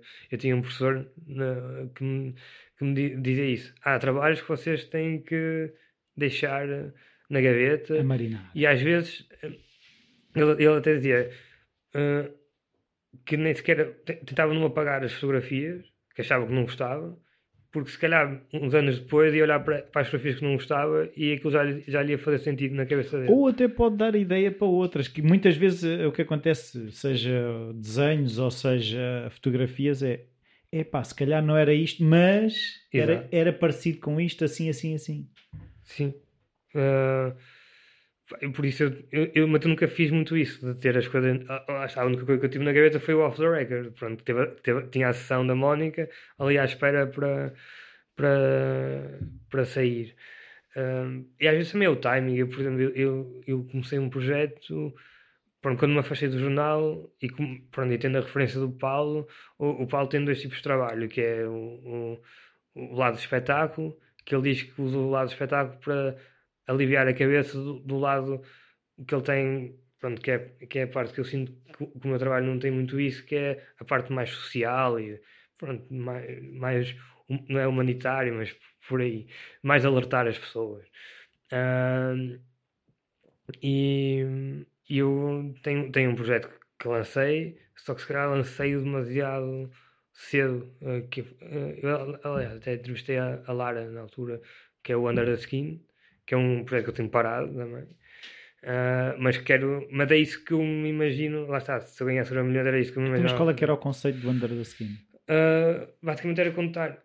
Aquilo foi inspirado. No, aliás, foi no primeiro dia em que eu fui ao Porto 24. O, Pedro Rios disse-me uh, que disse-me assim: Olha, há aqui um projeto que nós gostávamos de fazer cá. uh, Vou-te mostrar que é para te inspirares. Que era um projeto que foi feito pelo New York Times, que era o One in Eight Million.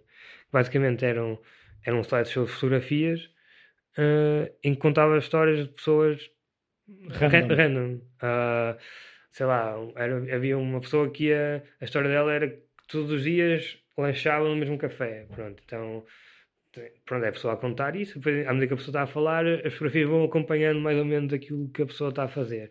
Outra pessoa foi, foi alguém que deixou o trabalho e comprou um barco à vela e pronto, e, mora mar- e vive no barco e passeia por aí fora. Pronto, tem várias histórias.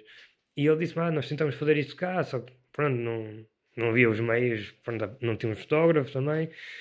Ah, e eu disse: ah, eu, ah, eu fui para casa, hum, aquilo, pus aquilo a dar, aquilo tem 5 minutos, 4, no máximo 6. E eu, como já tinha chegado mais tarde, estava a jantar sozinho, então pus aquilo a dar e vi aquilo tudo do início, do início ao fim. E no dia a seguir fui lá outra vez assim: aí olha, vamos fazer isto. Que eu fiquei colado nesta, nesta ideia, por cima é preto e branco, que eu adoro. E disse: olha, vamos fazer isto. Ahm, só que nunca se chegou a fazer. Entanto, ele saiu e eu fiquei sempre com Com aquele Isso. bichinho. A pensar: "Fogo, eu queria, queria, queria fazer esta coisa e nunca, nunca consegui fazer.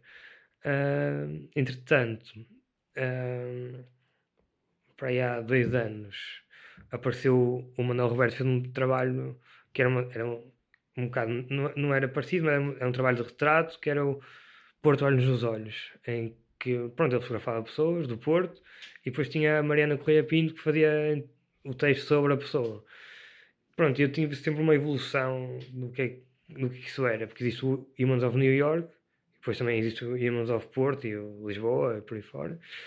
E então para mim o Manuel Roberto veio trazer algo mais à fotografia e a Mariana ao texto, mas pronto, a parte fotográfica cá o Humans of Porto estava mais não, pronto, não estava assim tão evoluído e o Manuel Roberto veio evoluir isso e depois entretanto surgiu, surgiu um projeto com várias pessoas, uma delas o Rui Soares e vou-me faltar o resto do nome das pessoas que já não me lembro mas cá que era um estranho por dia o Rui, o Rui Miguel Pedrosa, o, o, Rui Soares Miguel Lopes, não me engano. eh, exato, Que é fotógrafo. também e falta-me agora outra pessoa que eu não Pois, me eu lembro também já, já, já tive curiosidade de falar com, com eles, a ver se. E e pronto, que era um estranho por dia, todos os dias punham uma fotografia, pronto, e, e aí a, a novidade do projeto era porque eram todos, tinham todos estilos diferentes e tinha que ser mesmo todos os dias. Ah, e eu pensei, ok, eu- o, o, o próximo passo a, a- seguir a isto é mesmo fazer aquilo que, que o New York Times já fez tipo, há seis anos atrás, ou- que é pegar e deixar de ser o, o texto e passar a ter a voz da pessoa a contar a história e pronto, isso, e é um slide show. Então criei isso, fiz, fiz eu, reuni uma equipa e siga, vamos lá fazer isto. Ahm, e fizemos, já fizemos gostei de histórias, então aquilo teve que parar, mas é uma das coisas que eu quero ver se E porquê é que teve que parar?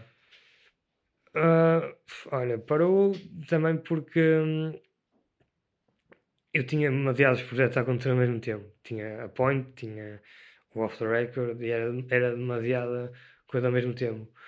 Isso era só eu que fotografava também. Ah, mas, e depois, entretanto, quem coordenava as, as entrevistas foi trabalhar para. Acho que ele devia trabalhar para aqui, depois foi, agora está a trabalhar em Braga. Então perdeu-se um bocado a pessoa que organizava ali a, coisa, porque é sempre preciso alguém que organiza. e Eu não sou péssimo para isso. Ahm, e então, pronto, saindo dessa pessoa, a coisa foi descambando, mas está parado. E é uma, e é uma das coisas que eu quero recomeçar para o. Para o Então, em- como é que tu te organizas? 2018 a, a fazer. Ah, com a minha cabeça. Que não é assim muito fiar, mas. Eu, eu costumo, na brincadeira com o André, dizer: tu usas o caderninho e eu uso a minha cabeça. E às vezes a minha cabeça funciona melhor que o caderno. Ah, não, or- organizo-me à minha maneira Sim, é desorganizada, não mas. não organizas. Como é que tu Eh, te organizas? Hum, embora tenha a mesma filosofia de não conhecer os espaços, também tenho um bocado a mesma filosofia para, para o resto. Sei que tenho. Agora, cada vez mais me organizo mais, faço coisas que têm um determinado horário para serem feitas, mas hum, também é o que dá não ter, não ter muito um horário fixo. né? Tu acabas por eh, dispersar mais, ou também. eh, sei lá, estás mais receptivo a alterações. Eu, eu sinto, eu, eu sinto um bocado isso que é, às vezes quando as pessoas cancelam hum, coisas, eu digo, pronto, ok, não há problema, acontece, não é? E há, há malta que fica chateada, e eu digo, olha, pronto, não pode ser agora, há de ser noutra altura, eu tenho sempre coisas para fazer, eu, por exemplo, eu tenho sempre coisas para editar, Não- acho que nunca houve nenhuma altura em que eu não tivesse trabalhos para editar, Ah, então, pronto, mas como o que eu gosto de fazer é fotografar, eu marco as sessões, depois edito durante a noite, ah, mas pronto, quando as pessoas me cancelam, imagina, faz, imagina que eu tenho uma sessão amanhã e a pessoa me cancela a sessão. Eu, Vais editar. eu digo, pronto, ok, no tempo em que eu ia estar a fotografar, vou estar a editar, pronto.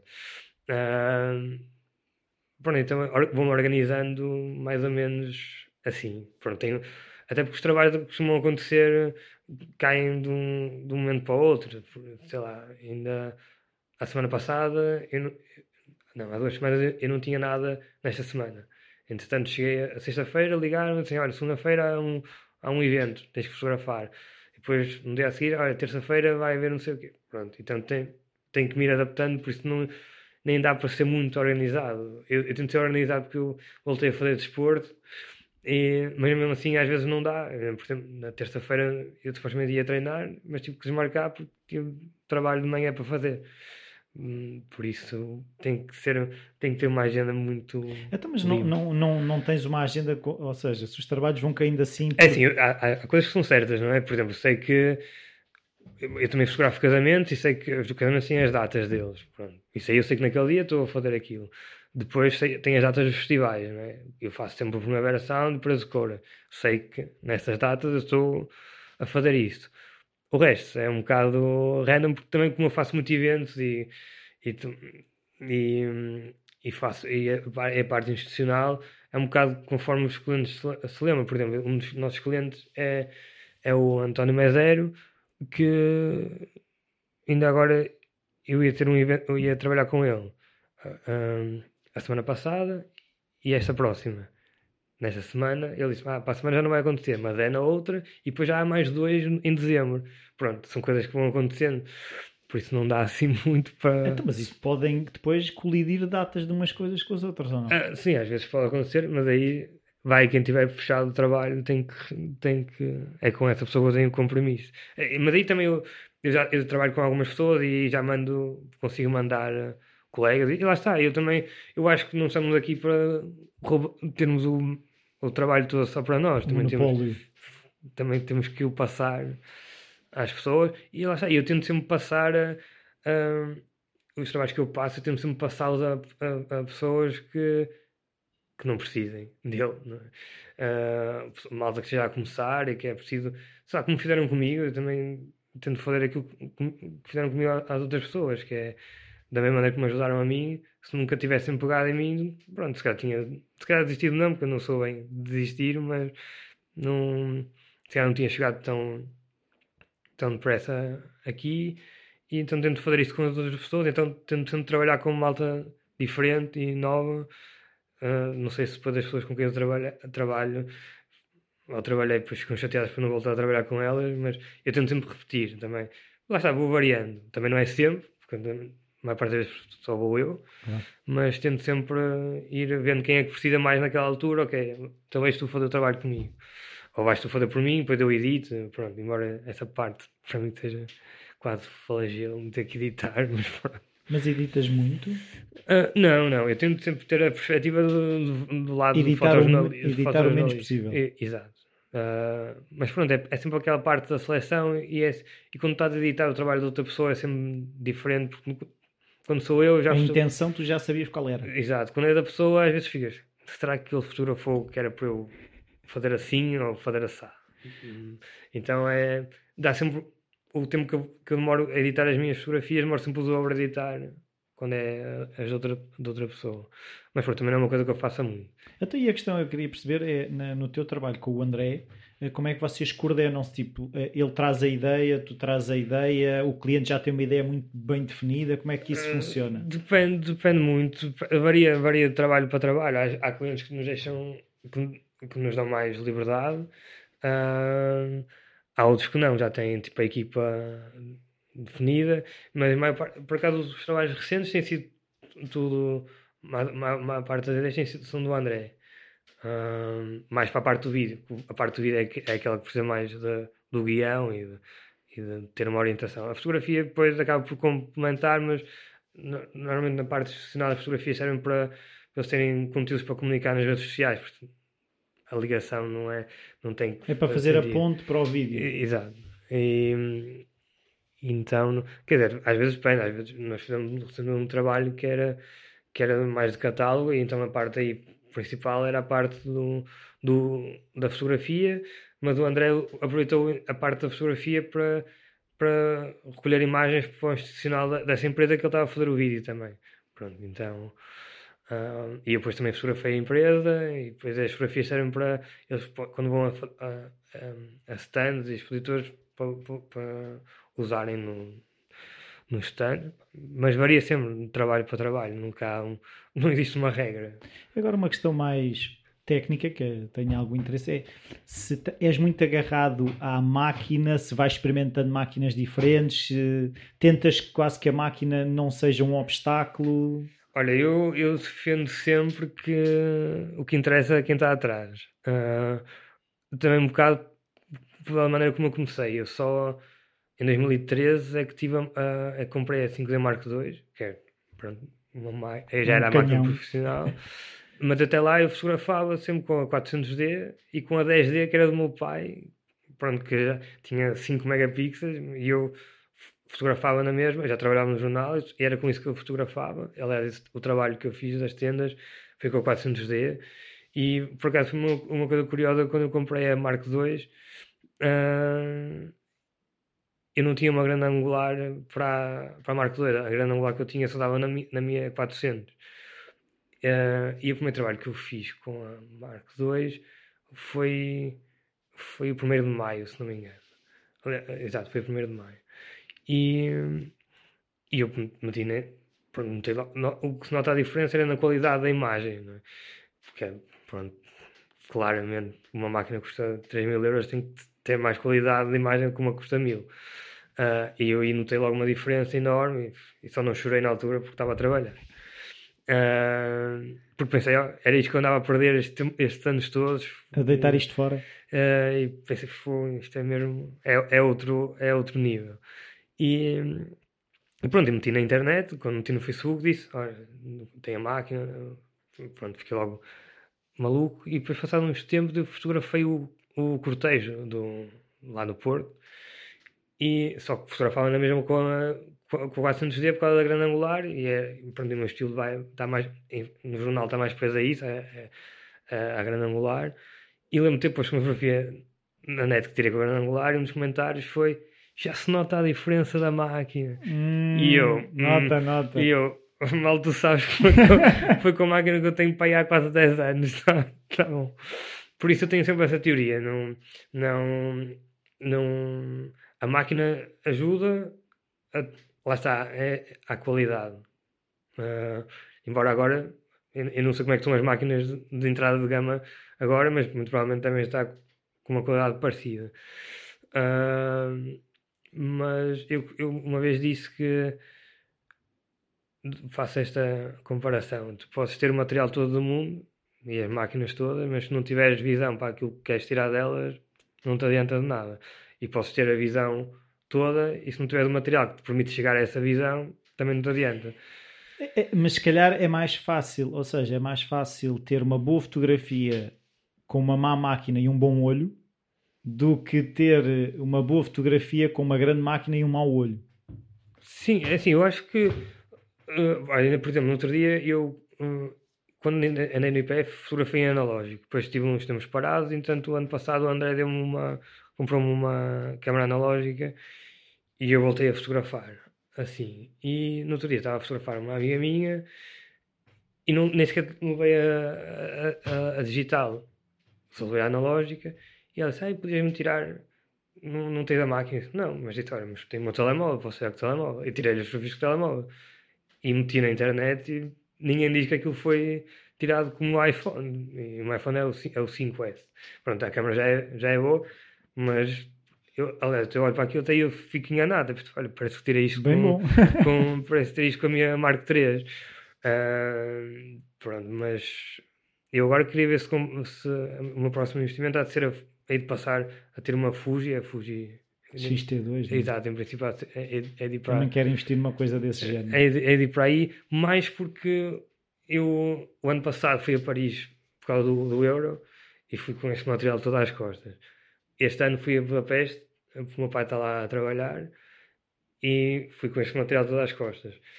E pensei, se eu tivesse uma Fuji, metia a no bolso do casaco e escutava andar com esta mochila e com quase 10 kg nas costas. Andava com a Fuji e depois ainda por cima para fazer a fotografia de lua, que é isso que eu faço quando vou para fora. É perfeito, não dá quase nas vistas. Uh, e é uma coisa que eu quero ver se começa a fazer mais uh, agora para a frente. É acompanhando o ritmo do ano passado, ter, ter estado em Paris, este ano em Budapeste, pelo menos uma vez por ano, passar uma semana num sítio a fotografá-lo. Pronto, só a fotografá-lo. Eu não consigo tirar férias de outra maneira. Uh, aliás, não, não tiro férias, não dá. Uh, o André diz sempre que, que eu devo ser maluco. Mas querias? Não, é que nem dá. Eu, eu penso assim: normalmente as pessoas quando tiram férias vão para algum sítio novo, não é? E eu penso: se eu for para algum sítio novo, eu vou fotografá-lo. Eu, por exemplo, fui, fui para Budapeste com o meu pai, estive lá 15 dias, 12, já, já, já, nem sei. Mas eu, eu, eu, quando falava com o André cá, que era para ver se as coisas estavam orientadas, dizia, olha, estou mais cansado aqui do que se estivesse no Porto, é que eu todos os dias fazia para 30 km andar de um lado para o outro, a fotografar tudo e mais alguma coisa, e pronto, e não... Acabava por chegar ao fim do dia, parecia que tinha estado a, a trabalhar, e estava, para mim estava, mas mas está, é o que eu gosto de fazer, por isso não... Não é propriamente trabalho... Não, é, é assim, eu costumo dizer que eu tinha essa discussão com, com uma das minhas sócias que eu dizia ah, se, é, para mim é natural se eu vou para um sítio que nunca fui levar a minha máquina e fotografar. Mas ela dizia, ah não, mas isso não é tirar férias vai estar a, vai estar a fotografar. E eu disse, não, para mim é tirar férias porque eu não tenho nenhum prazo para entregar as fotografias que estou, que estou a fazer ali. Eu, aliás, as de Budapeste ainda nem sequer só lancei uma coisa que fiz com metro, no, no metro. Uh, ah, porque criei essa série global, porque em Paris também fiz uma série sobre o metro de Paris, então fui para Budapeste e eles têm lá a linha M1, que é a linha mais antiga na Europa, acho eu. Uh, não deve ser só na Europa, mas uh, pronto, tem umas linha, de, linhas de, de, de metro mais antigas, então eu disse: Olha, vou pegar na linha M1, então andei um, uma, um dia inteiro nas, nas estações todas a fotografar aquela linha. Então a primeira coisa que eu lancei de, de Budapeste foi a linha M1, as fotografias dentro do metro, nas estações, pronto, estações, algumas são parecidas, mas há sempre malta diferente a entrar nos, nos metros. Então é uma coisa que eu até gosto de fazer, é, é essa. Então também tenho, tenho esse lado de agora, se calhar, em todas as cidades que eu for, em que tenha metro, fazer trabalho sobre, sobre o metro Em nessa vez de ser under the skin, era under the ground. Underground, exato. Underground. Agora, Underground. Eu por acaso fui em 2000, do, do, não, 2013 fui a Londres e por acaso também tenho uma série de fotografias no metro de Londres. Já tinha, já tinha começado em Londres sem dar por ela. Ah, mas pronto, tenho esse, esse objetivo agora para os próximos anos, pelo menos tirar 12 dias e ir para uma cidade que nunca tinha ido, levar Tem a é que ter máquina. metro. Cancún acho que não dá. Já não podes ir eh, apanhar sol. Não, mas estou a pensar em Berlim, nunca fui, é capaz de dar uma. Tem aquela, toda, aquela onda toda do, do Bau e ter estado lá e do Lou Reed e assim, assim que é uma coisa.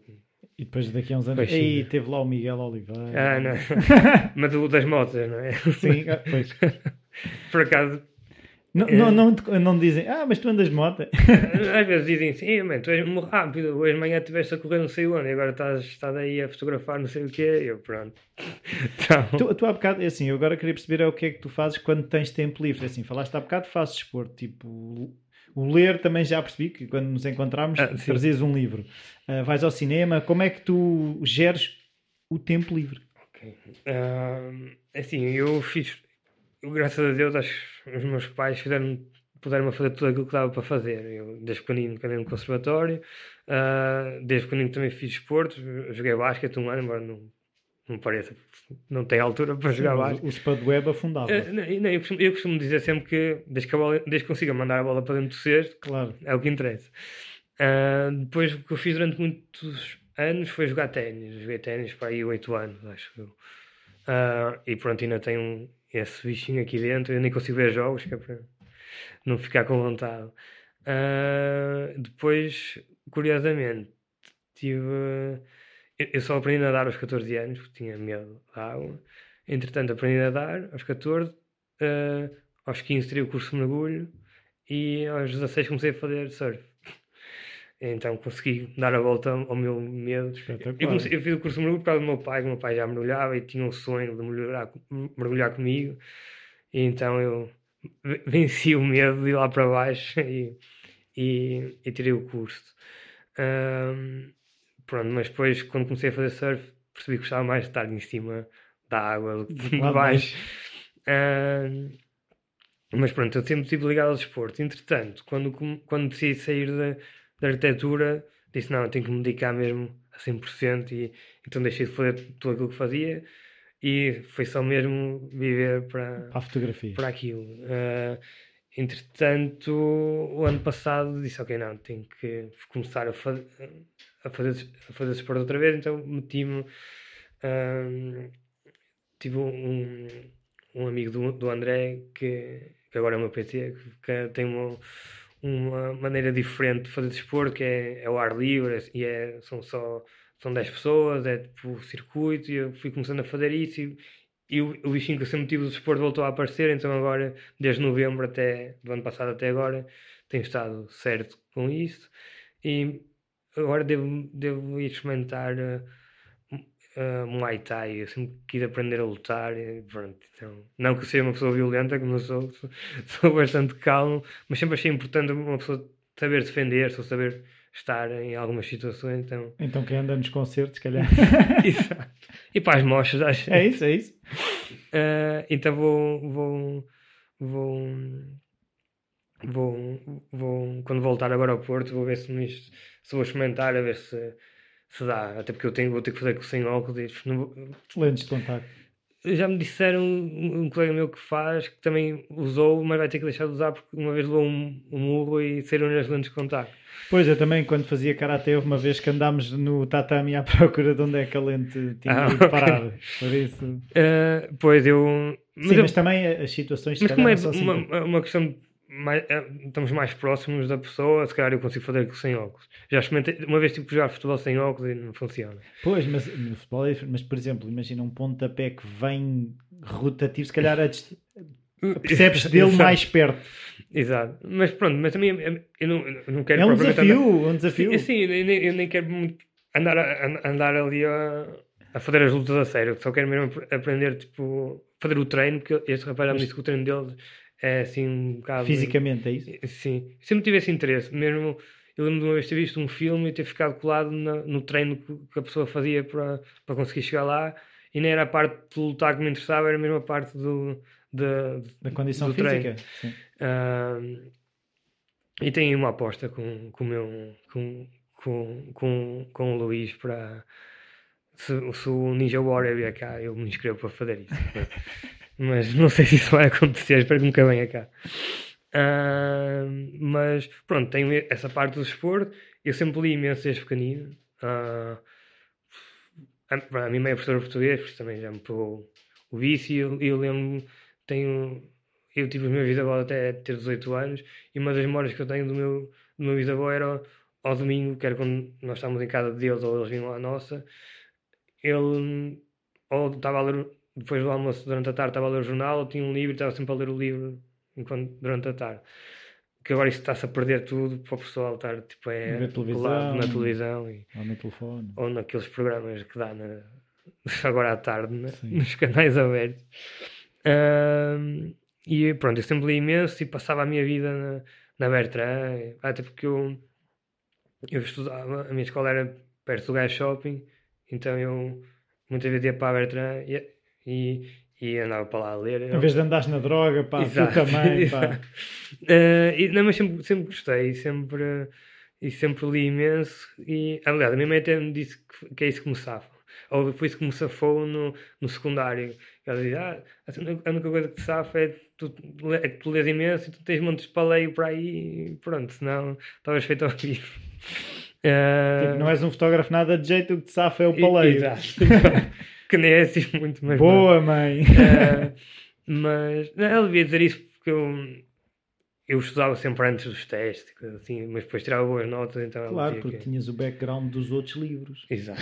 Claro. uh, não, mas curiosamente eu agora encontrei um rapaz que eu descobri há uns anos que até está na mesma área que eu, que eu conhecia, ele na altura trabalhava na Bertrand e eu estava lá sempre enfiado e e no estávamos a falar disso que ele estava a dizer. Fui achar imensa piada, porque eras tipo, um miúdo, pai, com 11 anos ou 12, e passavas lá a vida e lias livros que tipo, nem eu lia, e às vezes até sabias onde é que estavam os livros melhor que eu. E eu chegava a acontecer isso, quando era malta nova que entrava funcionários da Betra, eu estava lá e uh, às vezes chegava um cliente e dizia, ah, o livro, e ele dizia, ah, eu não sei onde é, e eu, ah, eu sei, está, está aqui. Uh, pronto, e por acaso, curiosamente, há uns tempos na brincadeira até disse: Olha, até gostava de ter uma livraria, pronto, mas. Olha, mas. O Euro Milhões é isso. Exatamente. Uh, por acaso até achava piada, claro que tinha que arranjar um conceito qualquer, não podia ser só uma livraria, tinha que ter ali alguma coisa à volta. Uh, mas até. Mas vai ter? vai ter. Claro.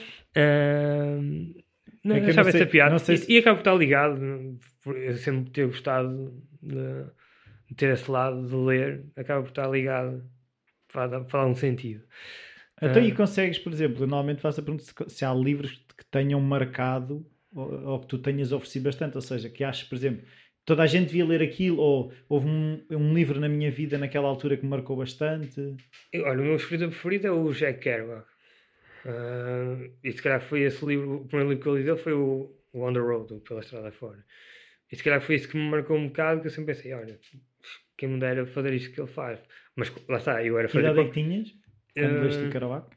Estava no 11 primeiro ano, décimo... Uh, 15 décimo, anos, 15, 16 anos. E eu sempre pensei, queria fazer, queria fazer isto aqui, mas com a máquina. Eu sempre pensei em fazer aquilo que ele fez, mas com, com a minha máquina. E pronto, depois acabei por ler quase tudo que havia, que ele, aquilo que ele escreveu.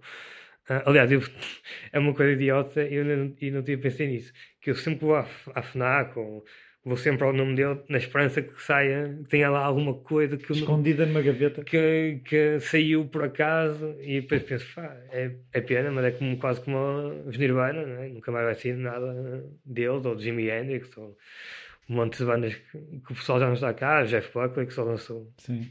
Ou só tem um álbum, tem dois álbuns. Tem dois, sim.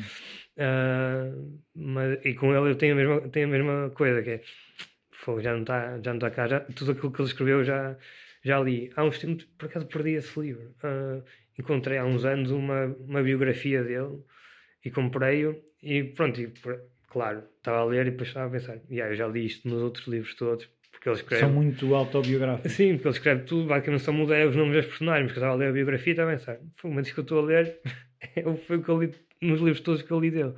Pronto, então tenho o Jack Kerouac como a referência, a referência maior, mesmo no estilo, na, na, na, maneira de estar e, e, de se aventurar para fazer as coisas.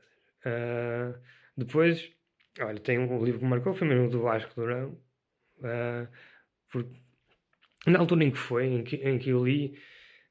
Em que altura foi já agora? Uh, se não me engano, foi há dois anos, dois anos acho eu. Uh, yeah, acho que foi há dois anos. E como é que, como é que chegaste ao livro? Ah, foi a Lara, a Lara Seixas Rodrigues que me, que me disse: Olha, tens que ler. Tens que... Aliás, foi a Lara que me falou do Vasco e, e foi ela que me falou do livro. Depois eu comprei o, o livro e por acaso. Já pediste o autógrafo? Uh, no, eu emprestei o livro a uma, a uma, a uma amiga minha para o ler e ainda não, não o tenho. Mas por acaso eu conheci o Vasco de uma maneira engraçada porque eu conheci sem saber que que eu, que eu estava a conhecer. Uh, foi o ano passado no Estalo, uh, em Estareja. Uh, ele jantou à minha frente e, e eu fartei-me para o isso. E depois, mais tarde, estava a falar com a Lara e ela, ah, mas não tiveste com o Vasco. Tiveste com o Vasco, estás à frente dele. E eu. Aquele era o Vasco Durão. a sério, que não podias-me ter dito que eu tinha dito menos das neiras da boca para fora. Um, Mas não, deve ter dito, não deves ter dito muitas, porque ele depois a seguir falou contigo para fotografar o guitarras ao alto. Não é? Ele deve ter achado piada. Olha, isto aqui é meio maluco. Um, não, eu estava com. E o filho dele também achou piada porque eu estava com a minha t-shirt de Star Wars e, e ele estava sempre. Ai, sabes quem é que é? Pronto, então até, até, calhou, até calhou bem. Uh, mas pronto, depois aí conheci, conheci, exato, conheci o Vasco, mas já tinha lido o, livro. Eu digo que calhou bem porque há sempre fases em que tu pensas estás a fazer as coisas em condições e, e pronto, e como eu tenho sempre aquela coisa de nunca ter de não ter tirado licenciatura nenhuma, não ter estudado. Mas doutor, então, oh, Miguel, uh, mas doutor. Sim, mas há sempre há, há, um, há um período em que isso vem sempre aí. A mim, por acaso, deixou, desde que li o livro dele, deixou, deixou de vir. Uh, mas Obrigado, pronto, Vasco. Eu li, eu li e disse: Ah, pronto, ok. E depois, agora na guitarra do alto, já tive. Não, não fui com ele que estive a falar sobre isso, mas fui com o Peixe. Estive a falar com o Peixe sobre, sobre isso, estudar. E depois também disse: Olha, eu também, também não, não estudei. E disse-me: Normalmente a malta que, que é diferente e que faz coisas diferentes e que realmente é, é aquilo que eles fazem, mesmo a paixão deles, estão sempre contra a maneira como aquilo que eles fazem é ensinado. E deu-me um exemplo de um, de um rapaz que, que, trabalha com ele, que ele diz, olha, ele também é, é das pessoas mais talentosas que eu conheço e também deixou a ESMAI a meio e não, e não acabou. Curiosamente o André, o meu sócio, também não estudou e nós damos acabou o 12 ano e começou logo Epá, a trabalhar. Mas quando também. tem que enviar o currículo, eu digo sempre isso. Faz entrevistas de emprego, como é que é? eu, eu, digo, eu, digo, sempre isso, mas a, a, a, agora já não, porque depois eu, entanto, quando comecei a dar algumas entrevistas, o lado mais velho da minha família, ou seja, a minha avó, que não tem tanto acesso a, pronto, a minha mãe e o meu pai nunca tiveram assim grandes problemas por eu fazer aquilo que faço. A minha avó, como eu trabalhava muito para a internet, nunca percebeu não percebia muito aquilo que eu fazia. Às vezes estava em casa a trabalhar, ela, ah, mas não tens que fotografar. Eu, ah, eu estou a trabalhar, efetivamente estou. Mas eu vejo sempre em casa. Exato. Uh, então nunca, mas quando eu comecei a, a publicar mais, e com, quando começaram a ser coisas no público, já no, no público impresso, e, e, no, e quando saíram a minha entrevista, a minha avó disse, ah, ok, já sei, já percebo melhor, então sossegou-se. Mas eu antes disso, dizia o pessoal não me pede, não me pergunta se eu estudei aqui ou se eu estudei em Harvard. Diz assim, olha... Que nota tô... é que tiveste a fotografia no quinto ano? Exato. Mas pergunto-me, olha, gosto do teu trabalho, quero saber, quero um orçamento para isto. Mas Pronto. não deveria ser tudo assim? Quer dizer, os médicos eu acredito que... Uh, exato.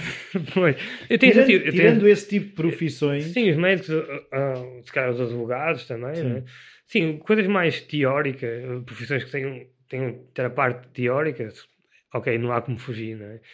Uh, mas aí é o que eu digo, eu acho que tu, essas profissões, tu consegues aprendê-las também, se lês os livros sobre isso e se estudares. Uh, aqui também tens que estudar, sei lá, mas é uma, uma do teu estudar é uma parte mais prática. Eu costumo dizer que é como na matemática. Na matemática sempre ouvi dizer que era quanto mais problemas tu fizeres, mais depressa e melhor tu consegues uh, resolvê-los. E aqui é a mesma coisa com a fotografia. Ao início. Mesmo escrever, eu tenho alguma dificuldade em entender aqueles autores que dizem que não leem. Mesmo que não leiam, eles têm que ter experiências na vida, senão não têm matéria-prima ah, para. Claro. Ah, é um bocado como o Bukowski, não é? Yeah. Também escreve um bocado sobre, sobre ele e sobre aquilo que lhe acontece. Uh, pronto, também é um autor que eu, que eu descobri por acaso recentemente. Vai, eu comecei a ler em fevereiro só. Mas fiquei logo colado e já li para aí cinco livros dele. Então lês muito. Tento. Sempre que posso. É assim, eu, eu, eu, eu como tento também e faço algumas viagens de um lado para o outro, eu tento sempre ir a, a, ler nas viagens, que é aí que eu consigo ler. Tenho sorte de não enjoar enquanto estou a andar de carro ou a viajar, ou no comboio ou no metro. Tenho sorte de não, de não, de não enjoar, então leio muito aí. E no, nos tempos mortos também tento também tento ler. Embora eu agora também ultimamente leio mais livros do género que estou a ler agora, o Caminho para o Caráter, ou livros mais relacionados a, a lá está gestão de eu acho, eu acho que a tradução está mal feita, mas pronto. The Road to Character é caminho para o personagem. Daquilo, ah, pronto. E, mas às vezes há essas traduções. É como no cinema. Caminho para o caráter. Um, cada um, há cada tradução. Mas, por exemplo, o, assim, um livro que eu li assim, mais recentemente, que me foi oferecido, que é o Catcher in the Rye, não sei se conhece. Sim, já ouvi falar. É o, é, um, é o livro preferido do Larry King, da CNN. Ah, não sabia. Eu, ele, ele, tem, ele diz que tem o lido uh, de vários anos e quando cada vez que o lê, lê uma coisa diferente. Claro. Por acaso eu nunca fiz, nunca fiz isso. Isso é interessante. Mesmo, por exemplo, o do Vasco eu já li mais do que uma vez e lês coisas diferentes. Pois. Eu, eu por acaso, eu, eu, tenho uma coisa, eu, também acontece de ler imensos livros ao mesmo tempo. Também. Então, 4, 5. E às vezes perco-me um bocado. E, por exemplo, eu este já tinha começado a ler, mas vou ter começado desde o início. Também não tinha lido assim tanto. E agora estou a ler e estou a dizer, ah, eu, eu lembro-me disto tudo, mas também já estou a ler de maneira diferente do que estava a ler, se calhar quando comecei a ler o livro. Um, mas li, esse foi assim um livro mais na onda do, da escrita do Jack Kerouac que eu li nos últimos tempos e, e gostei bastante também. Uh, tem uma mensagem também parecida um bocado com, com a do, do On the Road, basicamente, mas só que é uma faixa etária mais nova que conta a história do ponto de vista de, um, uma pessoa que, tá, que vai para a faculdade ainda. Deve ter, a personagem deve ter 16 anos, por aí. Uh, mas é interessante ver uh, essa. A e, maneira tu, de... e tu a pensares no Miguel com 16 anos? Uh, eu não penso assim muito, já nem sei quando é que isto foi. É uns aninhos atrás. É, mas, mas pronto, eu leio imenso, tento ler sempre e tenho sempre livros para, para ler na minha cabeceira, que nunca mais acabo. Uh, também um autor que eu também li bastante é o Hemingway, uhum. mas foi foi-me apresentado pelo filme do Woody Allen, do, do Midnight in Paris, que aparece lá a personagem Hemingway e disse, olha, nunca li, deixa eu cá ver o que é. E ele falava do A Movable Feast, Paris é uma festa, e eu disse, olha, vou ler este, para começar. E depois li, gostei e, e acabei por ler mais uma série deles. Um, tenho que começar, tenho lá o Tolstói para ler, mas está parado.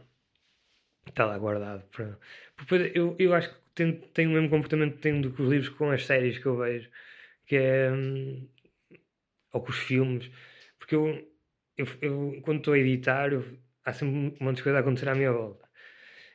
Eu ponho, agora tenho a Netflix, então ponho a Netflix a, a dar e enquanto estou a editar, estou a ver o que é que está na televisão e vou fazendo assim.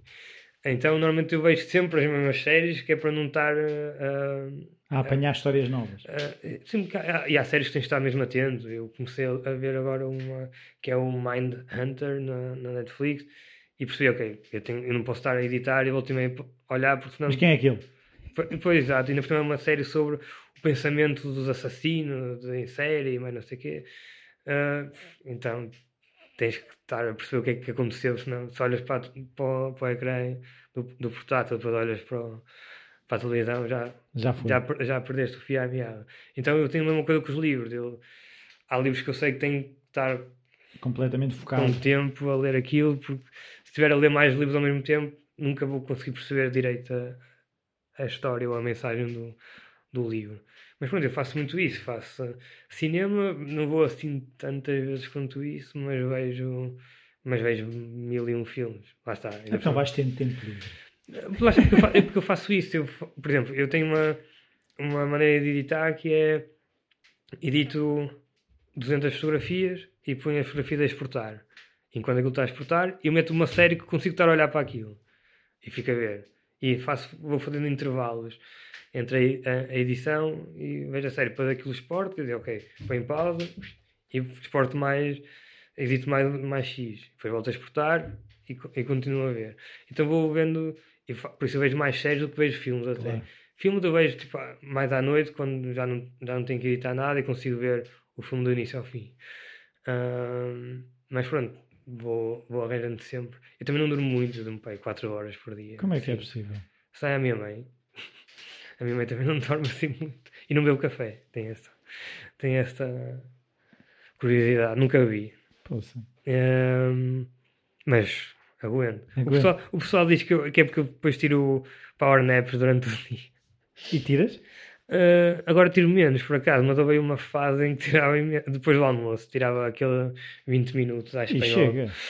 Ah, Quer dizer, para quem dorme 4 horas, eu acho que devia ser preciso um bocadinho mais. Mas, ah, mas eu, mas nunca te sentes a falhar eh, por sono?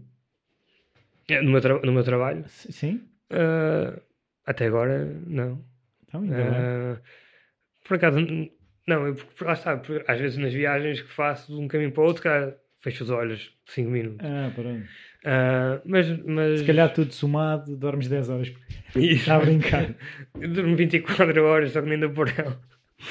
Ah, não, eu, há sempre, eu costumo dizer, eu, eu durmo 4 horas, mas depois há sempre um dia do mês em que eu durmo para. 20 horas. Também não consigo, mas durmo para aí, se calhar durmo 8. 8. Ei, Exato. a ganda maluco. 8 ou 10. Pronto. Há sempre um dia do mês em que é o dia em que eu tiro a. É o Ah, dia em que recebes. O pessoal, o pessoal tem, tem um. Que faz exercício, faz aquelas dietas, tem o dia da asneira. Pronto, o meu dia É o dia meu do sono da asneira. Exato, em que eu durmo mais. Neste dia não tiro fotografias nem leio. E, nem edito. nem vejo nada na televisão. Aí até posso ver, mas já sei que adormeço. Ah, mas, mas pronto, eu acho que está tudo li... tudo aquilo que nós vemos. Se eu não visse metade dos filmes que, que vejo ou que, ou que vi até, até hoje, se calhar não, a minha linguagem fotográfica também não tinha nada a ver com aquilo que é. Porque na, porque na altura, quando eu comecei a fotografar, o pessoal dizia: ah, a tua maneira de fotografar tem muito do, do estilo do, do, do cinema. Mas já a arquitetura também tem muito cinema. Mesmo os filmes, se tu se fores ver, há certos cineastas que também são muito Sim, arquitetónicos sim, na sim. maneira. Ah, O Wes Anderson, não é? Tem aquela toda aquela estética. Wim Wenders. Há um Sim. livro muito giro do Wim Wenders que é a lógica das imagens. Pá, muito Ah, bom, hum. muito bom. Porque lá está, foi quando tirei o curso de arquitetura que tive que ler. Pronto. Uh, Miguel, uh, muito obrigado uh, por esta oportunidade. Não sei se queres deixar mais alguma mensagem aos miúdos de 16 anos que querem estar a fotografar. Ou é fotografar e não. não ok, é bom nós ouvirmos as dicas, mas não, não levarem isso como fosse a, Como a- a verdade absoluta. Claro. E só. Eu costumo dizer que há sempre. Eu sou uma pessoa muito calma e, e costumo dizer há sempre solução para tudo. Pode não ser de uma maneira, mas é, é da outra. Por isso não, não existe uma, uma verdade absoluta para tudo. Aliás, mesmo nas- nos dados científicos, né? toda a história da ciência, as coisas foram sendo refutadas e criadas, criadas novas teorias. Por isso, não, a minha dica é essa: é, ok, se alguém me diz que é assim, ok, pode ser assim, mas não é a única maneira de, de chegar ao, ao, ao fim. Muito obrigado, Miguel. Obrigado, eu.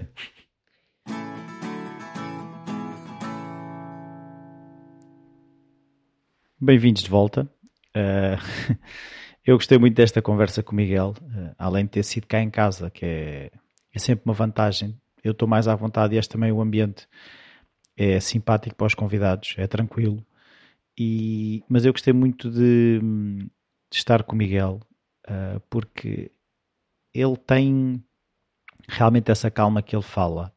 Uh, é uma pessoa muito descontraída e, e tem este lado de, de, ser muito pragmático que, eu, que muito me falta. E então é engraçado eu uh, perceber esta energia que vem realmente do fazer. E, e, e, eu já referi várias vezes que, que gosto desta energia do fazer e muitas vezes não o faço, mas é, é sempre inspirador para mim a conseguir ter estas conversas e ver que de facto quem faz uh, chega a ser muito mais longe de quem só está para ali a, a pôr ideias num papelzinho. Gostava de fazer isto, gostava de fazer aquilo. E outro dia, outra anterior convidada, a Sónia Fernandes, me provocou a dizer que chega de falar que vou fazer e fazer. E eu, em resposta, escrevi um texto e gravei um episódio, não sei se já ouviram, que é um, o começar. E e obrigou-me a refletir realmente na, na, questão do fazer, do pôr a caminho, de estarmos a caminho de alguma coisa. Uh, implica termos que levantar o rabo e fazer alguma coisa, porque uh, para estar a caminho eu não posso estar sempre no mesmo sítio, posso ir parando, mas eu tenho que ir andando. Uh, e o Miguel tem muito essa coisa de ele não se pôs a pensar muito se iria ser arquiteto, não iria ser arquiteto. Ele foi fazendo aquilo que, que gostava e penso, aquela pergunta que, que ele se colocou, ou que, que o amigo o, o ajudou de uh, se eu tiver, eu sei que vai ser difícil investir na fotografia para ser alguém e sei que vai ser difícil investir na arquitetura para ser alguém com, com sucesso. Onde é que eu estou mais disposto a investir essa energia que é necessária? E ele chegou à conclusão que era a fotografia.